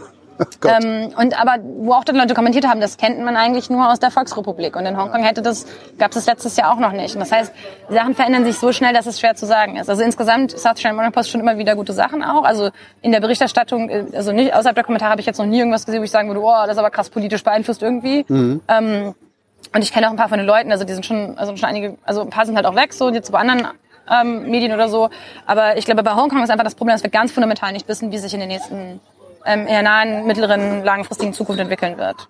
Weil Also wie bei China auch, weil da wissen wir es ja auch nicht. Oder, oder wissen wir es da eher? ich glaube, der Unterschied ist schon, dass der, die En- Entwicklungen in China langsamer sind. Ne? Also das mit Xi Jinping, das ist einfach ein Trend gewesen über jetzt die letzten zehn Jahre. Ja. Und in Hongkong ist es äh, seit im letzten zwei. Also das sind also die die Schnelligkeit und Radikalität der Veränderung ist eine ganz andere. Und es gibt auch, ähm, man kann, könnte auch argumentieren, dass das mit dem äh, der zunehmenden Restriktionen äh, in der Volksrepublik schon ähm, unter Hu Jintao und Jiabao angefangen hat. Also dass es schon vor 2012 eigentlich losgegangen ist und da schon wieder weniger. Also im Endeffekt die, ähm, die richt also es gibt manchmal Leute, die sagen, so die richtig freien Jahre waren die 90er, das war richtig geil und danach, Ja. seit, nein, seit, seit, seitdem geht's bergab. Aber wo geht's dann hin? Es gibt Leute, die sagen, also ich, also ich, ich, ich, ich, kenne quasi nur so eine Entwicklung hin zu mehr Restriktionen aus meiner eigenen Erfahrung. Ja. Aber Leute, die schon länger dabei sind, die sich teils daran erinnern, wie Leute ganz am Anfang ähm, von außerhalb von China chinesische Politik versucht haben zu erforschen, als niemand aus dem Ausland rein konnte, die sagen, naja, es war zu, dann ging es wieder auf, jetzt geht es wieder ein bisschen zu, langfristig wird es wieder, also irgendwann wird es auch wieder aufgehen. So ist es halt irgendwie einfach so ein Gibt's denn, gibt's denn überhaupt sowas in China, was man ja so landläufig als Zivilgesellschaft bezeichnet? Also gibt es, wie ist die Stellung der Frau? Äh, was gibt gibt's irgendwie, also gibt's gibt's da irgendwie ja, feministische Bewegungen oder irgendwie sowas? Ähm, ich habe tatsächlich auch, also genau so Feminismus, Queer, Queer, äh, Queer-Aktivismus ist auch ein Thema, das ich immer wieder geschrieben habe. Mittlerweile gibt es nicht mehr so viel, worüber man schreiben kann.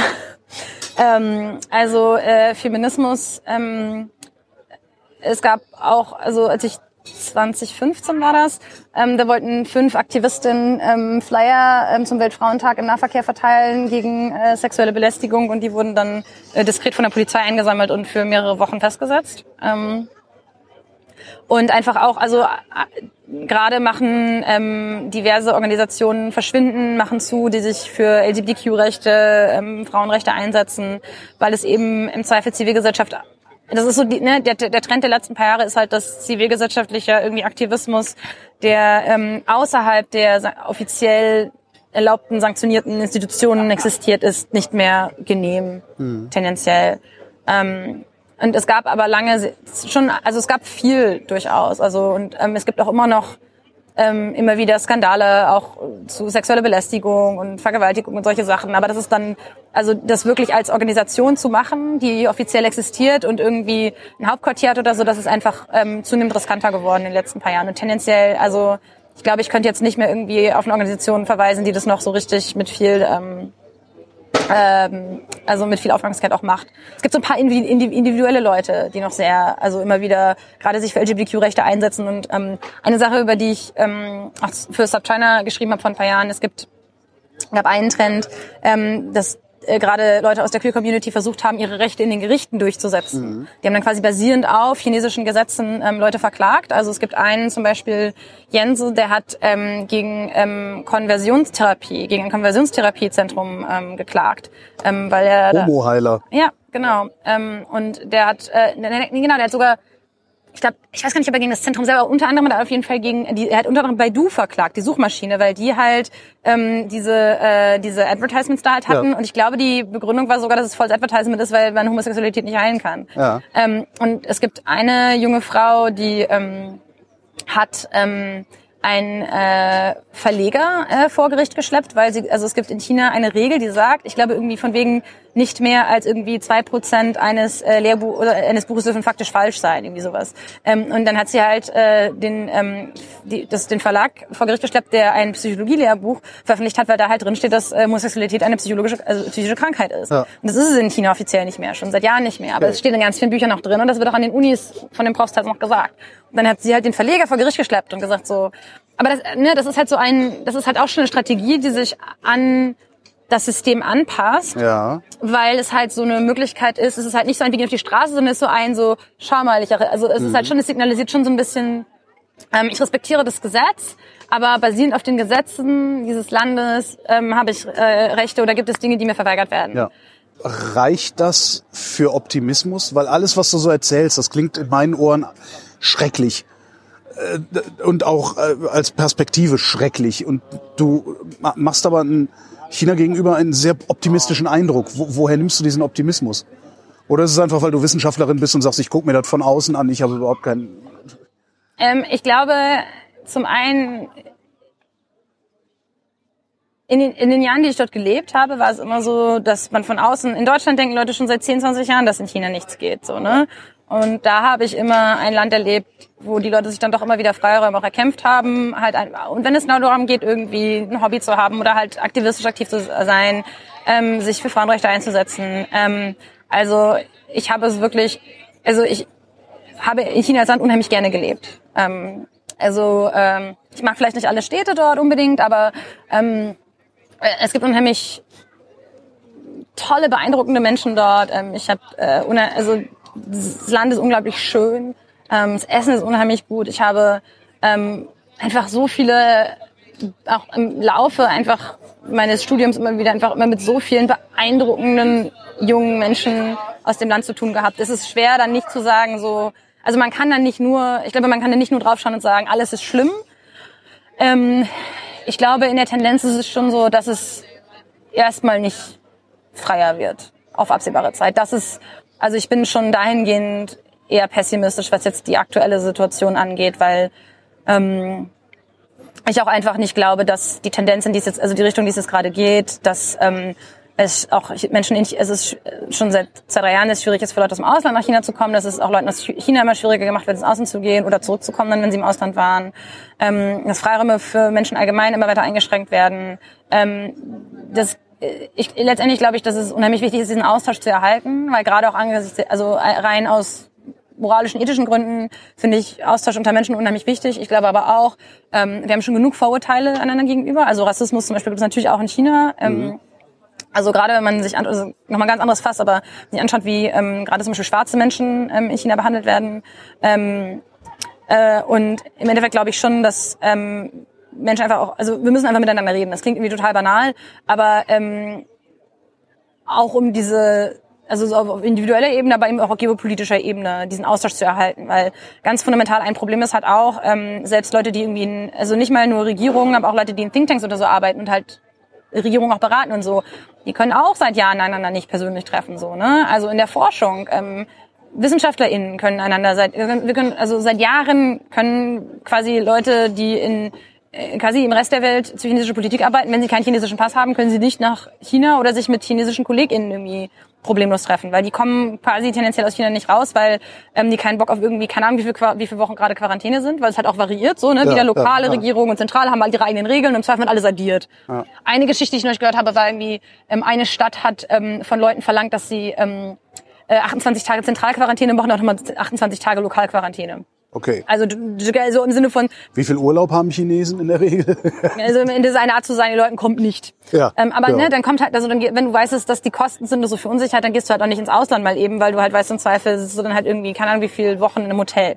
Und ich glaube schon, dass das einfach ein ganz fundamentales Problem ist, wenn ähm, also sowohl auf dieser ganz normalen individuellen Ebene wir nicht miteinander reden können, aber auch, ich glaube auch, dass es für diesen Austausch auch auf diese in dieser also internationalen Beziehungen internationale Beziehungen ne? politische ähm, Elite wie auch immer man das bezeichnen möchte äh, Forschung alles ist es ein ist, ich glaube Wissenschaft es ist wird wirklich unterschätzt ich, ich glaube es ist wirklich ein ganz fundamentales Problem, dass da gerade quasi kein persönlicher Austausch herrscht. Natürlich hat man Zoom und alles, aber es ist einfach nicht das Gleiche. Also man baut nicht die gleichen Beziehungen zueinander auf und ähm, ganz viel gute China-Forschung lebt davon und hat immer davon gelebt, dass ähm, wir, alle miteinander geredet haben. Ähm, also Leute, die zum Thema forschen, wir sind alle KollegInnen so. Also die Person jetzt in China ist oder in den USA oder in Europa irgendwie oder keine Ahnung, Australien, ähm, Südostasien, Afrika. Also ne, Ja. wir, es ist ähm, und dass das halt einfach nicht mehr geht gerade, das ist der Teil, der mich pessimistisch stimmt, ganz fundamental auch.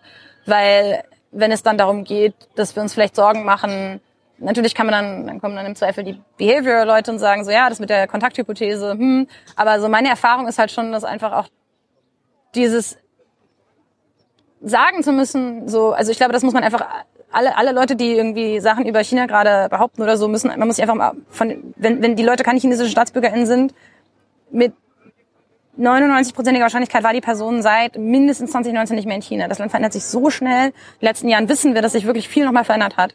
Zu sagen, dass man irgendwie weiß, wie Dinge konkret vor Ort sind, das ist einfach, natürlich kann man von außen immer noch viel mitkriegen und alles und auch auf Ja, es soziale gibt ja auch Medien noch, so. zum, noch, noch ein bisschen so äh, geheimen Investigativjournalismus in China, also diese Uiguren-Situation, so das sickert ja schon durch und kommt auch raus. Ja, ja, das ist auch kein Aber Geheimnis das sind mehr halt mit die den großen aber, Sachen, Aber, ne? Aber ja, genau, das sind halt die großen Sachen. Aber dieses so ganz fundamental zu wissen, wie es ist, irgendwie in Genau. China zu leben oder zu studieren oder halt irgendwie Na, mit Leuten auch, auch andersrum. Ne? Ich meine, man kann jetzt jetzt kann hundertmal der Außenminister oder die Außenministerin mittlerweile äh, die Menschenrechtssituation bei den Uiguren ansprechen. Letztendlich äh, lernt die chinesische Bevölkerung einen anderen Umgang mit Menschenrechten oder überhaupt was Menschenrechte sind, wie das gemeint ist. Das lernst du letztendlich ja nur dadurch, dass du ja in Austausch trittst mit Leuten, die diese Menschenrechte tatsächlich auch genießen. Naja, das ist Oder? aber das ist nochmal ein ganz anderes Fass, weil diese ganze Annahme, dass irgendwie Leute, die aus China in den Westen kommen, dann irgendwie auf einmal sagen, boah geil, Nee, Demokratie, nee, das, möchte das, ich jetzt. nein, also Nee. so, so, so instantan äh, meine ich das gar nicht, sondern ähm, du kriegst dann ja, wo, woher sollst du ein Verständnis dafür kriegen, dass Menschen prinzipiell gleich sind, wenn du nicht wenigstens mal mit Menschen zu tun hast, die prinzipiell gleich sind? Ich glaube, wir, ich glaube, das, es ist das leicht, ist dann eine Generationenaufgabe, äh, die sich dann ja, aber ich glaube, es ist leicht zu unterschätzen, wie gut Leute, die in China aufwachsen und selbst das Land vielleicht nie verlassen haben, verstehen, in was für einem System sie leben. okay. Ich glaube, was in Shanghai passiert ist, hat nochmal einigen Menschen auch nochmal die Augen geöffnet, was der Staat, wie weit der Staat bereit ist zu gehen. Ja. In einigen Teilen. Aber auch, es gab vor ein paar Wochen ein gutes Stück von Peter Hessler im New Yorker. Ähm, die Gesamtthese, es geht so ein bisschen um Verhältnis Staat zu Lehrenden und so. Ähm, was ich daran eigentlich besonders eindrücklich fand, war, dass er immer so Essay-Ausschnitte von seinen Studierenden da hat, die er unterrichtet hat. Ähm, die haben halt auf Englisch irgendwie Essays geschrieben und so. Das sind junge Menschen, die sind irgendwie 18 bis ähm, 22 Jahre alt oder 18 bis 21 Jahre alt irgendwie. Ähm, die gehen an eine Uni, von der hat in Deutschland quasi noch nie jemand wahrscheinlich gehört. Wie von jeder Millionenstadt in China. Genau. Ähm, ja aber äh, also schon auch gute Uni so, ne? Aber ähm, die schreiben dann halt darüber, so die eine Person meinte halt irgendwas von wegen so, ähm, ja, ich arbeite, ich arbeite mich jetzt ab, ähm, nur um ein gutes äh, Klausurergebnis zu kriegen und arbeite ich mich noch weiter ab, um irgendwie ähm, produktiver Teil des äh, Wirtschaftssystems werden zu können und das System existiert, um irgendwie Menschen ähm, rauszuspucken, die in, die gute Arbeitende sind am Ende. Ähm, das ist ein hartes System, aber ähm, ich habe viel drüber nachgedacht. Ich kann mir aber auch kein besseres vorstellen für China, wie es ist. Weil zum Beispiel die Sache mit dem Gaokao, mit diesen Klausuren, die so, wo, wo halt wirklich tausende Menschen pro Provinz gegeneinander antreten, nur für wenige Plätze in den guten Unis. Es stimmt schon, dass es hart ist, so, ne? aber gleichzeitig ist halt auch so, das wurde halt auch eingeführt, um halt Korruption und Vetternwirtschaft ähm, zu ne? das, so, solche Sachen. Und dann aber auch, dann eine Person hat halt relativ kritisch darüber geschrieben, dass sie sagt, so ja, meine Eltern, die sagen immer so irgendwie, sie, sie ähm, also die, genau, die reden immer schlecht über das Ausland, aber man hört sie auch niemals gut über unser eigenes Land reden, so solche Sachen. Ne? Dann würden sie sagen, das ist schon auch so ein hypokritisches, so ein bisschen, die dann sehr scharf auch Menschen, die sehr analytisch ihre eigene Umgebung anschauen und teils sehr genau den Finger auch in Wunden legen, wo man sagt, die sehen sehr genau, was für Dinge dann da irgendwie, wie Dinge funktionieren. Ähm, also vielleicht nicht immer unbedingt alle Einzelheiten und so. Natürlich gibt es immer Nationalismus ist Nationalism is a hell of a drug. Auch Rassismus äh, der uigurischen Community gegenüber macht es sich ja auch leichter zu ähm, irgendwie zu akzeptieren oder wegzuwischen, ähm, was dort teils passiert oder vielleicht auch es nicht glauben zu wollen, was äh, teils passiert. Ähm, aber ganz, ich glaube, Menschen in China verstehen doch oft deutlich mehr, als man ihnen zugesteht. Ich habe das Gefühl, in Deutschland und auch in den USA, in Europa glauben Menschen oft, die sind alle irgendwie hingewaschen, haben alle keine Ahnung, was um sie herum passiert und ähm, Also gerade was die also was die eigenen Lebensumstände angeht, sind sehr also ne wie dieser ähm, wie dieser Lieferant, der sa- sagt so der sagt halt einfach so matter of factly, das ist halt eine Tatsache, also es interessiert sich niemand für dich. Du bist auf dich eingestellt und so musst du halt durchs Leben gehen und ähm, so ist es. Aber dann mache ich halt das Beste draus und ähm, ja, Katharin Tai, vielen Dank. danke sehr.